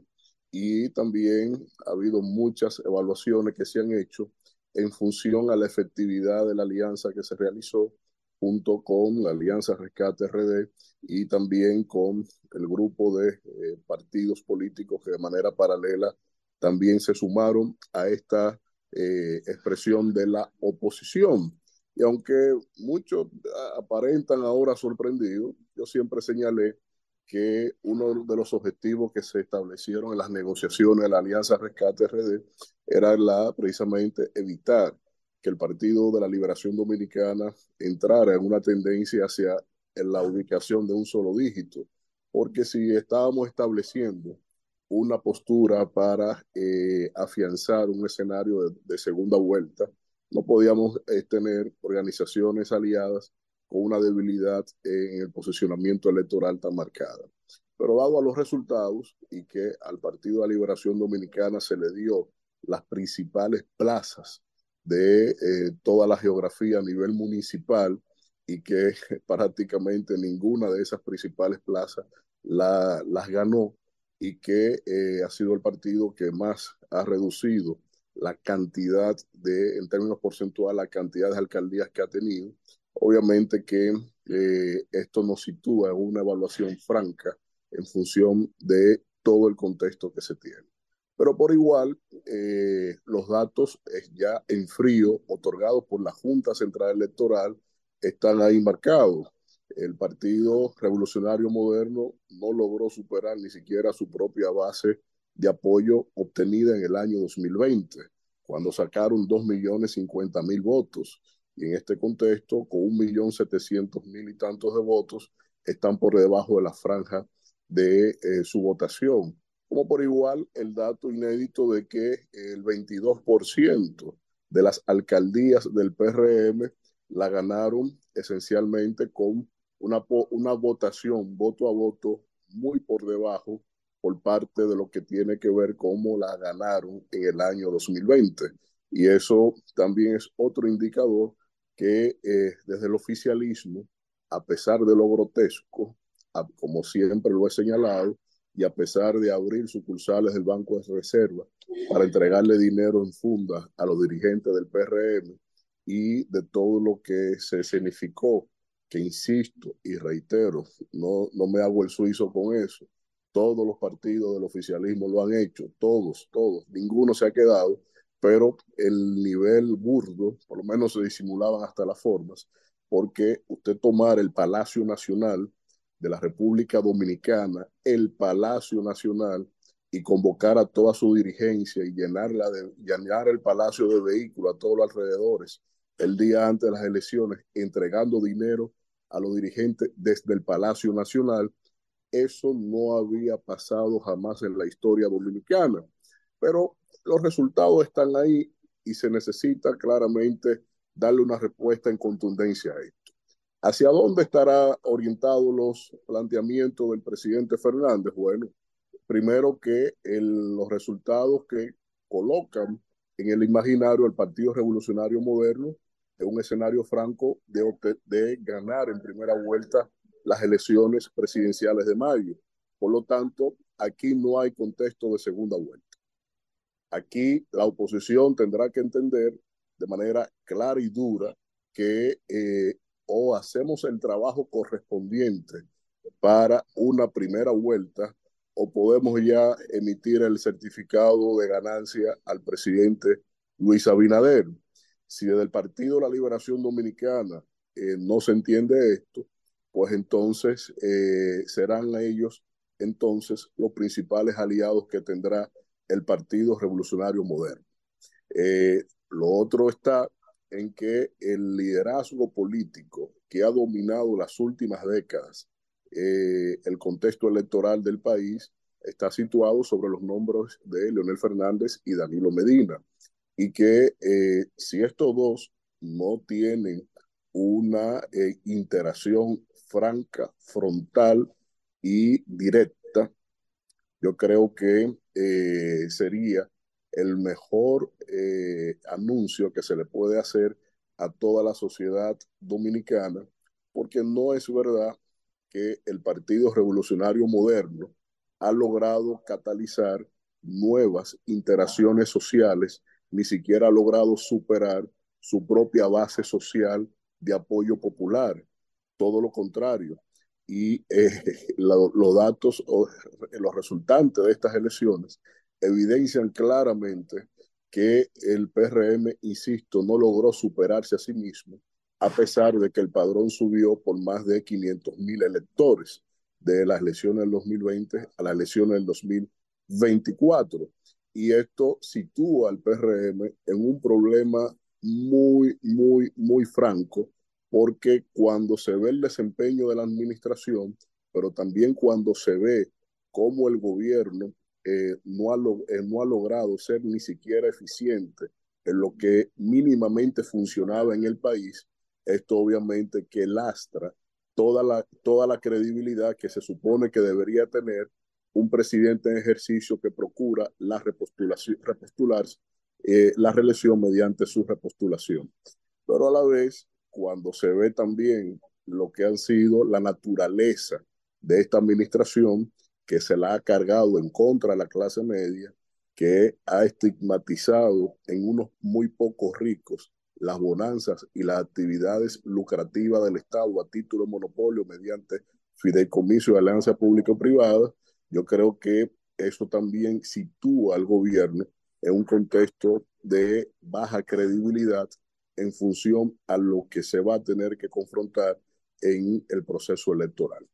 En las primeras mediciones de sensibilidad, social, de sensibilidad eh, social que se han establecido después de las elecciones, también hay otra mala noticia para el gobierno y es el hecho de que las, eh, ese universo de unas seis personas por cada diez que no votaron este proceso electoral, específicamente se consultaron a las personas que no votaron en las elecciones y la realidad de su reacción es que indistintamente a otras variables por las cuales no votaron, pero sí le alberga la, la desesperanza y sobre todo la vergüenza ajena de cómo escenificaron esas, eh, esas elecciones del oficialismo, pero a la vez la desesperanza porque eh, han visto cómo unos pocos, algunos sitúan alrededor de 600 mil personas, yo creo que ese es un número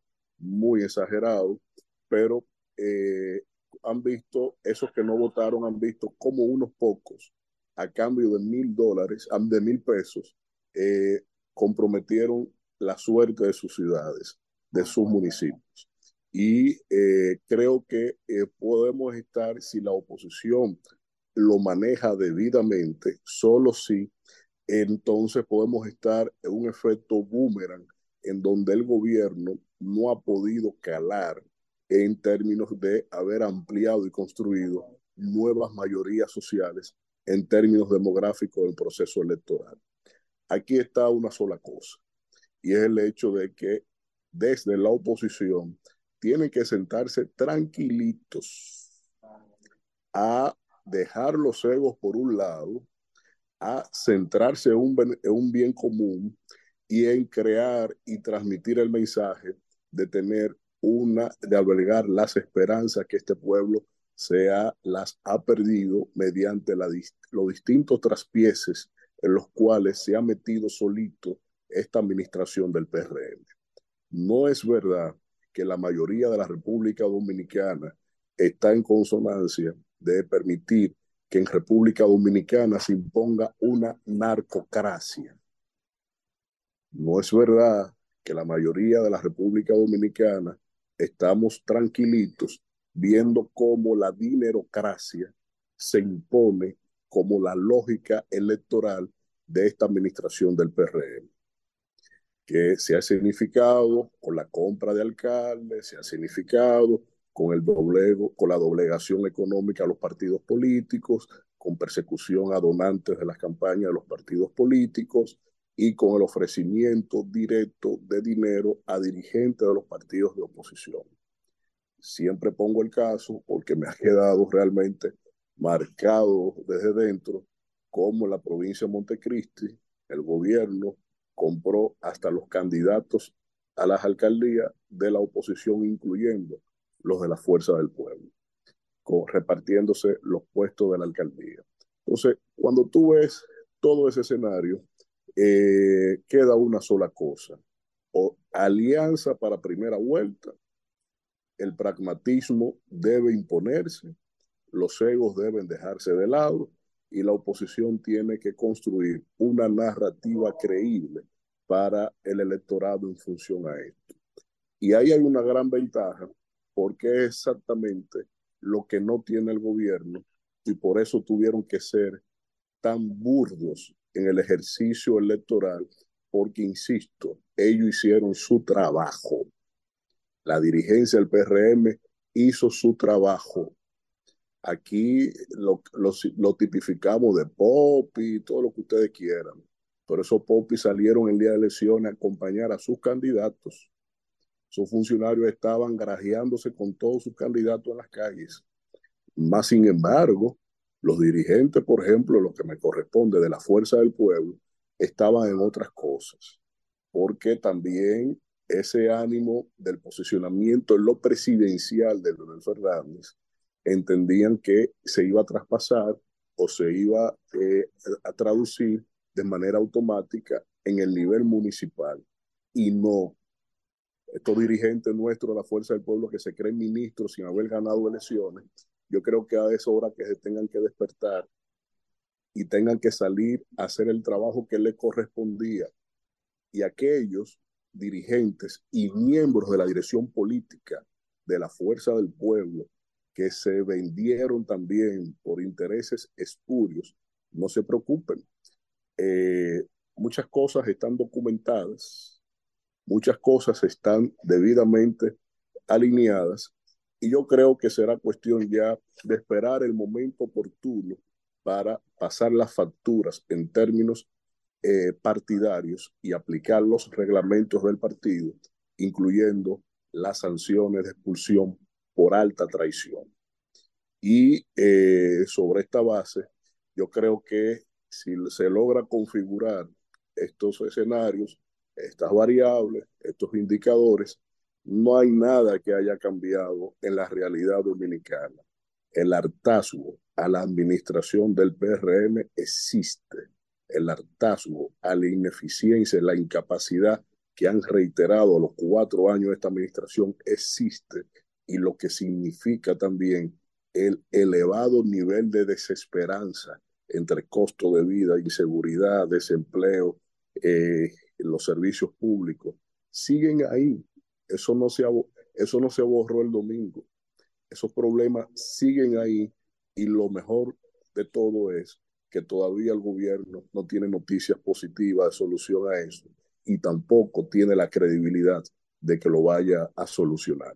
Así que yo creo que la locución del presidente Fernández de esta noche tendrá que circunscribirse alrededor de esos puntos, a excepción del punto que personalmente expongo sobre la alta traición de muchos dirigentes dentro de la fuerza del pueblo y, eh, y que estará obviamente circunscrita a elevar la moral de las tropas y sobre todo a construir un mensaje de esperanza, de unificación electoral pragmáticamente definido y que así entonces los partidos de oposición espero que tengan la mejor de las aptitudes para configurar entonces una real, no me de la ganaria, no a medias, alianza electoral para la primera vuelta, sino ya con los resultados de febrero, del 18 de febrero, lo hubiesen emitido también el acta de elección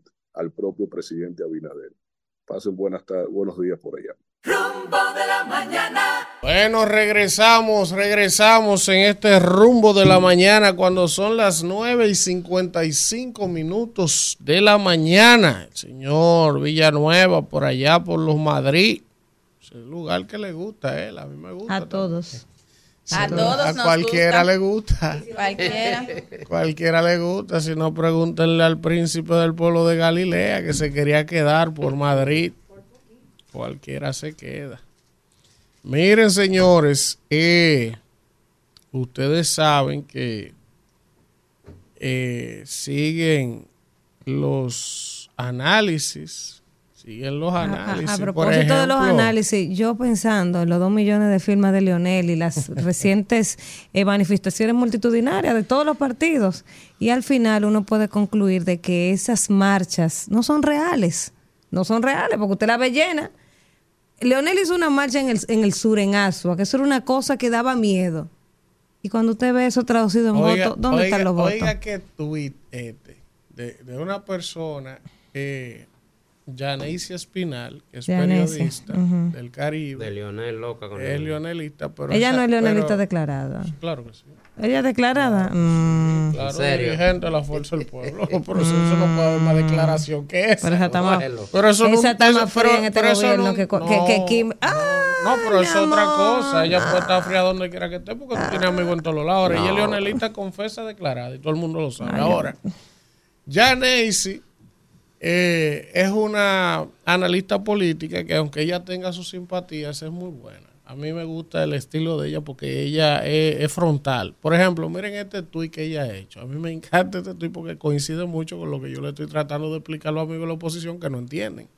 Dice ella, si los cálculos municipales no aplican para Lionel, dice ella, y es verdad, porque marca muy por encima de su partido y del liderazgo local como figura.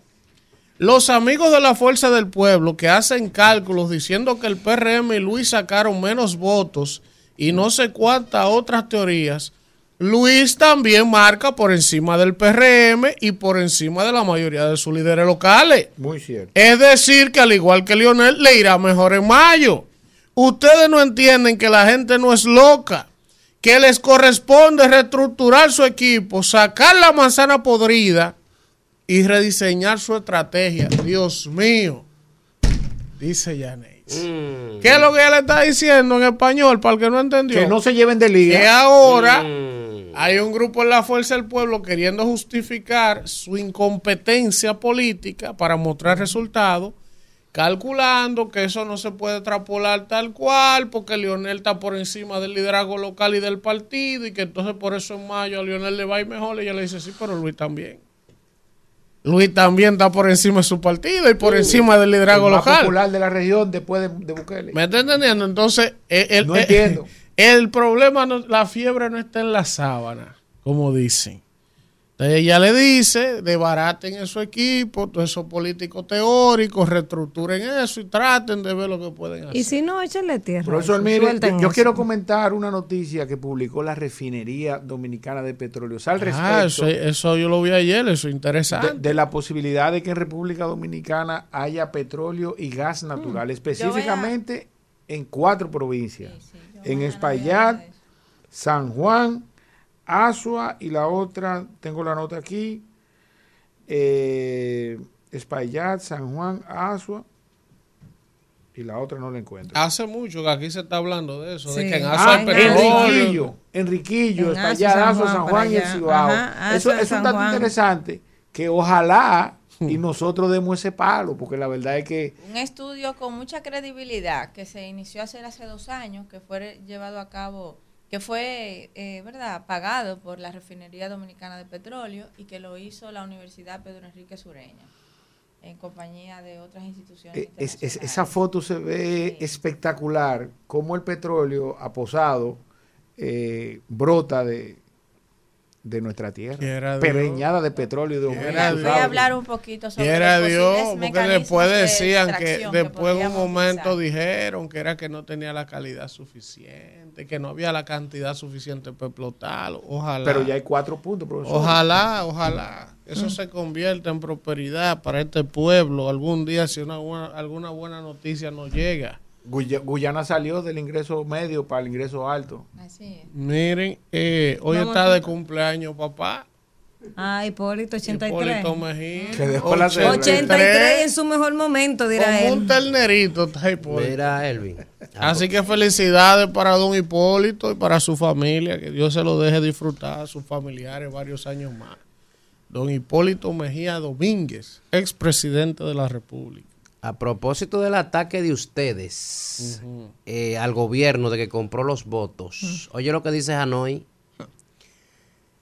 que atribuye su derrota en las elecciones municipales frente a Lenin a la falta de recursos económicos. Pues ya le está tirando. O sea, o sea, entonces ella le está tirando ese apoyo al gobierno. que no, no le porque- apoyó económicamente. Es que no hay dinero. Nosotros pusimos el dinero de la Junta. Lo mismo que le dieron a la ¡Vamos. Isidro! Rumbo de la mañana. Regresamos. Yo no lo vi eso, ¿no? Ay, lo va a ver. En este rumbo de la mañana, cuando son Cajero y calpa. las 10 y 5, vamos con el pueblo, que hable la gente, que me llame la gente de la diáspora. ¿Qué es lo que pasa con el teléfono? Buen día. Se cayó. Aquí no están boicoteando. Buen día. ¿Ustedes vieron el candidato que no sacó ni un voto? O sea, ni él votó por él. Ramón Guzmán. Ramón Guzmán. En la política hay cosas que se ven y cosas que no se ven. Vamos a ver. y las que no se ven son más importantes que las que se ven. Vamos a ver. ¿Qué era lo que el gobierno quería? que la fuerza del pueblo quedara en tercer lugar, porque para ellos es más cómodo luchar con Abel y el PLD. Ahora, ¿qué hicieron? Son- sacaron dirigentes de la fuerza del pueblo, lo compraron, compraron cientos de miles de simpatizantes de la fuerza del pueblo, porque en realidad la mano del gobierno estaba ahí. Aparte de que gastaron más de mil millones de pesos eh, y no pudieron crear la expectativa que eh, ellos se opusieron. La diferencia es menos de 100 mil votos. Ahora, eh, esto es un pueblo peculiar. Oye, ¿cómo ese hombre tiene esa cifra así? Mil millones gastaron. y, y lo jura. No, pero usted el primero que no, está, No, no, porque, un- no, no, porque por eso es que usted se busca los líos. Yo lo estoy defendiendo y tengo que darle su cañazo. Porque yo no puedo establecer que fue mil millones, era rodón menudo. Ah. Un y me salió menudo. así como más o menos 1.200 millones. Cálculo Oye. Buen día. Cajero y carpa, ¿Quién cajero no y sabe carpa. de dónde? Hice el ejercicio. Cajero y carpa. Vamos con la gente. Que cuando no hay tema, ustedes no quieren hablar. Dejen que la gente hable. Buen día. Hermano, una preguntita. En caso de que ellos vayan separados, que después me lo explican por fuera del aire, eh, o en otra, en fin, no, no, no ahora. Eh, eh, ellos pueden unir los, los senadores, eh, ir, ir unidos en, los, en el Senado, e ir individuales como presidente. Claro, claro. Así es que está planteado. Son boletas Eso es diferentes. tienen- eso es lo que tienen que hacer. Oye, y de otra parte, porque es que este hombre hay que pararlo, este hombre quiere todos los poderes, hermano, quiere tener poder en todo. Ah, el contrapeso. Un solo, una sola persona. en- ahora hay que buscar la manera de que por lo menos en el aspecto congresual haya división. Al final no puede- todo lo mismo. equilibrio. Danilo quería su congreso. Es que el sistema Luis está también. hecho así. Buen día. No, perdón. En Estados Unidos, Para los presidentes en todos los países tienen que tener su congreso para poder hacer las obras El que contrapeso El debe contrapeso primar para que no aprueben préstamos a los locos y vaina, para que haya No lo filtro. dejan gobernar, señor. Bueno, profesor, es la politiquería en todo el mundo. y el sistema está hecho así. Buen día, descarado. Buen día. Digo, no usted. Defiéndame, defiéndame. No, no, no, no lo puedo defender. Buen día. Mira, Si, no si usted me permite. No, no, no, no, no. Está no, bien, después que no. termine A llamada. veces hay que rellenar y ustedes no quieren hablar ni buscan un tema, nada más cuando la gente está. Buen día. Menos yo. pueblo, señores, es el pueblo hable. Le doy un Dios botellazo, mío. me provoca. Adelante. Se me mete Villacón.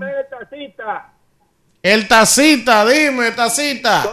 Todo bien, todo bien. Primero, que una cosa es contrapeso y otra cosa es caer preso. Y lo segundo es que Jason no gana. Oye. Ah, pues le ha ¿Cómo cogido que no? con Jason. Yo voy a apoyar a Jason. Yo voy a tener que A. Si va a investigar. ganar, va a ser el más votado Pero de Chica. acá. Yo voy a tener que investigar Así qué es lo que le pasa al tacita con Y ese odio. Profesor, sobre Para el- mí que enamora de Kimberly que so- está y le ha cogido de más Jason. Porque hay mil aspirantes a diputados ahí. Él nada más dice que Jason no va a ganar. Jason, llame ese hombre. La Mire, propaganda, toda la propaganda es positiva. Buen Si día. no, díganle a Dios, Baje que quiere ser como bigote. Pregúntele. Si quiere que lo ponga en la nómina. Ey, adelante. Don Elías, Diga.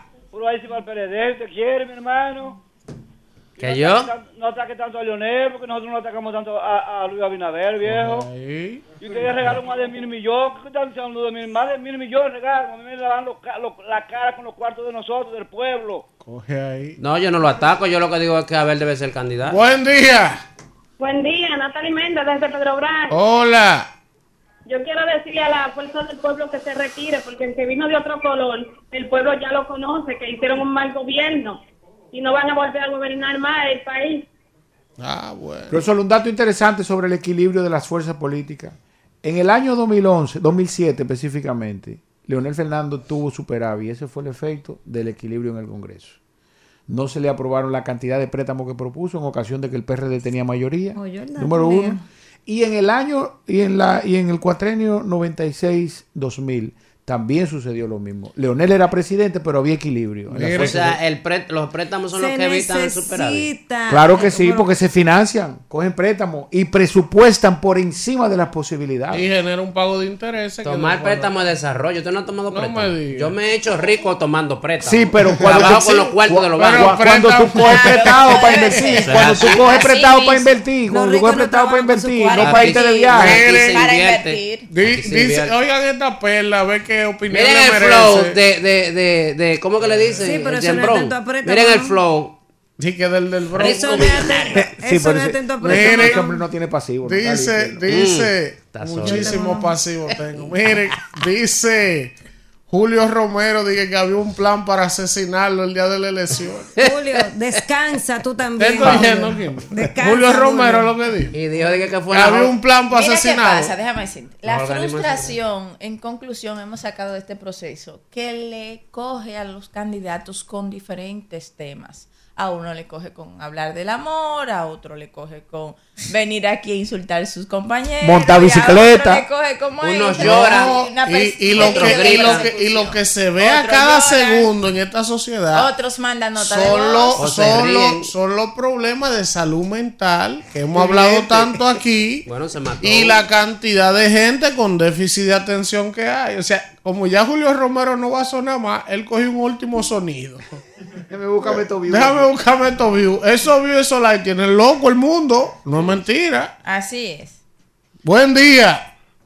Ponga la Buen querella. día, rumbo de la mañana. Habla Antonio Barahona. Adelante, Antonio. A ver que yo quiero, quiero decirte, Elvi, que con cualquiera de los dos candidatos de la oposición, Luis Abinader Bencocho como quiera. Pero más aún si es con Leonel, porque Leonel está totalmente explotado y se lo demostramos ahora, el domingo pasado.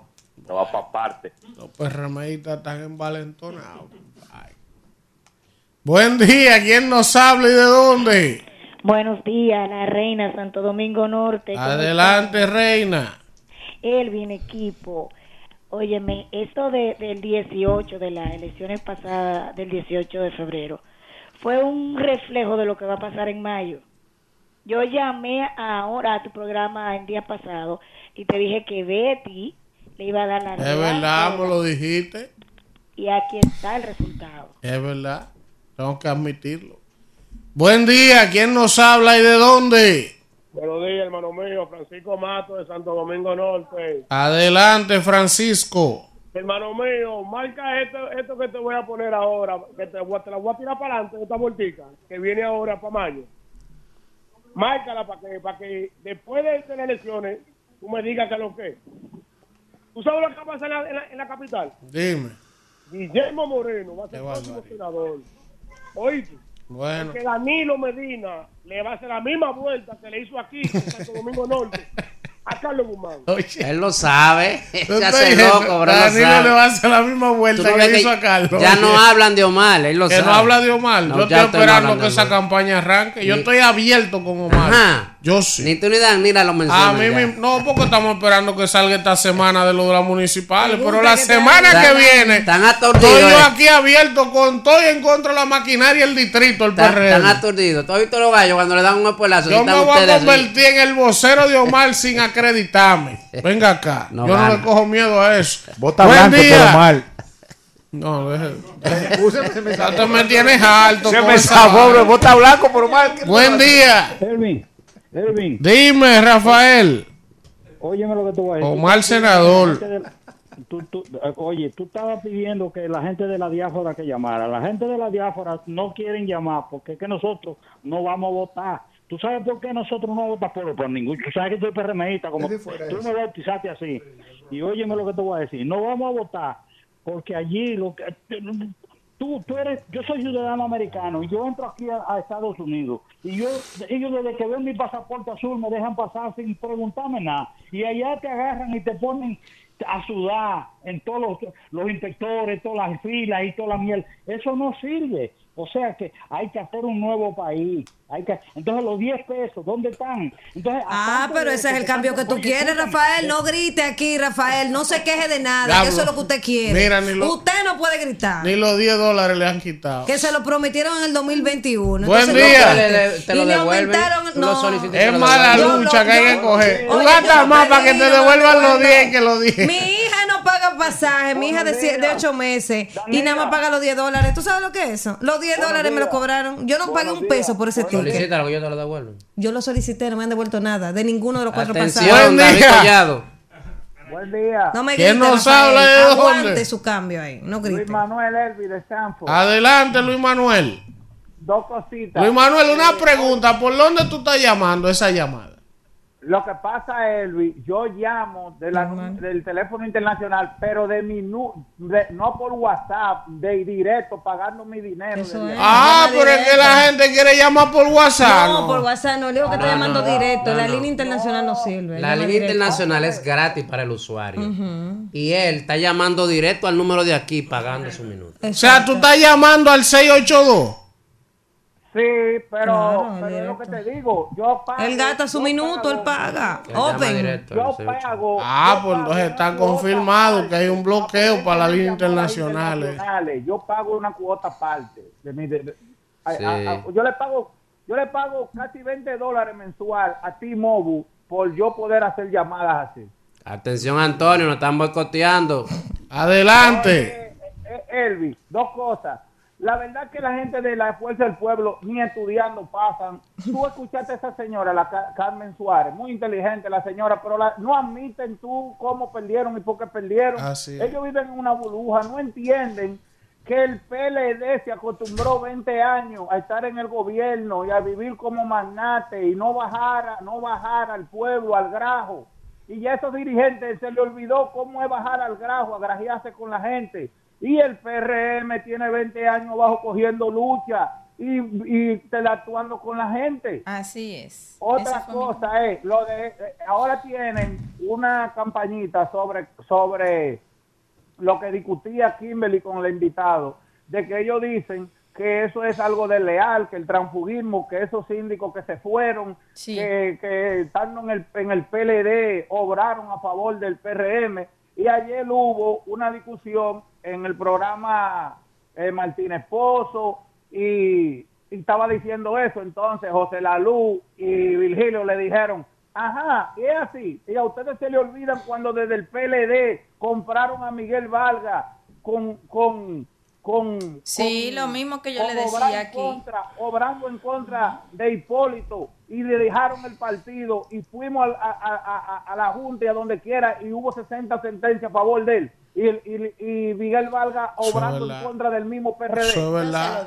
Porque, porque, porque de justicia decirlo. Si, si uno es objetivo, lo que la gente se le olvida. Y era más de 40 Y también tú sabes también, tú sabes también cuándo. para atrás, Tú para sabes también cuándo, que es más reciente, cuando Guido Ah, echó todo su pleito contra Miguel. También. No había forma que en el TC fallaran a favor de Guido, nada.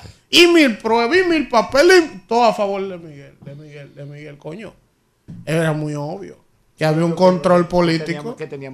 Sí, que había un control político, que abogado el Eduardo. Jorge Buen día. mejor constitucionalista Eh, que buen día. Hecho un coño. Más pro haitiano que el diablo. Es brillante, pero un haitiano en un cuerpo de un dominicano ese. Buen día. Los intereses. La beba de Villas Agrícolas. ¿La quién? La beba. La beba, la beba. Adelante, beba. Bueno, ya el domingo fue el Día Nacional de la Democracia. Aquí Carolina ganó, por supuesto. Pero a mí me gustaría ver ya, aunque son ya ellas independientes. un amigo que a apoyaba Betty y Jerónimo, a Betty Jerónimo y a Carolina trabajando juntas. Porque al final lo que queremos es una mejor República. Muy bien. Yo lo que espero que una vez ya, ¿verdad? Pasó el proceso. Eh, vengan las propuestas del drenaje. Las propuestas debieron venir de lo- no, no, las realizaciones. ahora que vengan las soluciones. Eso, las La propuesta no. soluciones. Noviembre viene ahí. Buen día. Buenos días, mi querido. Que sea de rodillas. Compre, compre su calla. Usted ¿Quién nos todo. habla y de dónde? El primero de noviembre suba los Me muebles para el segundo piso. Estoy vendiendo la casita. Dejen que la gente hable. Me- ¿Quién nos habla y de dónde? Tu amiga Judy, que no había tenido la oportunidad Hola, de Judy. decirte que todavía el jueves me dijiste no, es fulano. Y te dije sí, es fulana. Ganó Betty. Pero te voy a decir algo, Elvin. Yo lo dije aquí Esto siempre. es... Y se, ¿Te acuerdas que, también dije Betty Sí. alcaldesa? No, ahí, ahí. Adelante. Bueno, viste que te lo dije, ok, pronóstico de una villamellera, pronóstico de alguien que sí vive en el municipio. Está bien, el que gana ahí va- tiene que enrotrar su triunfo y enrotrarme que yo me equivoqué, ¿verdad? Buen día. Hola, buenos días. ¿Quién nos habla y de dónde? Es Jaime Luciano desde Washington. Pero Jaime, hermano, Hola, ¿cómo están? ¿Cuánto tiempo, Jaime? Nada más te veo en el chat de YouTube. ¿Se David Collado? Sí, imagínate, es imposible comunicarse con ustedes con un call, call center ahí. Adelante. Bueno, solamente quería ah, rectificar o invalidar que eh, la línea 1800 yo nunca he tenido suerte con esa con ese número y las veces que yo he llamado me he comunicado directamente llamando directo desde mi celular. So, eso es para que ustedes tengan en cuenta eso. Eso es Tú Isidro. ¿Está oyendo, Isidro, la gente? Oye, no oye ahora. Está solo. Antonio. Llame, ya, tienen que llamar todos los dominicanos a la diáspora directo, como tú estás llamando, y quejate Sí. de que la línea internacional está bloqueada. Para ver. ¿Qué es lo que está pasando? Buen día. Buen día, Henry Castillo, del equipo. Felicitaciones a los ganadores ahí, Elías Baez. y- Gracias. Sabe que la oposición parece que viene con la misma teoría del hambre, el discurso del arroz con huevo. Ahora dice que Leonel Fernández va a montar carpas de la FUPU, que para dar comida a este pueblo, que está muriendo de hambre, que yo cuando... Ahora va a ser peor la derrota. El pueblo no compra el discurso, mi hermano. Y otra cosa, tienen que cambiar los interactivos chatarra, eso que tienen ahí, Fidel Guzmán, que Pupu a la FUN porque le pide a Fidel Guzmán que no llame, es un loco viejo. Un... ¡Oh, oh! oh. Respete a Fidel. Ven acá. Fidel es de nosotros, con Fidel no, ¿oíste? Ay. Señores, gracias. Nos vemos mañana en otro rumbo de la mañana. ya que Fidel lo agarre. No,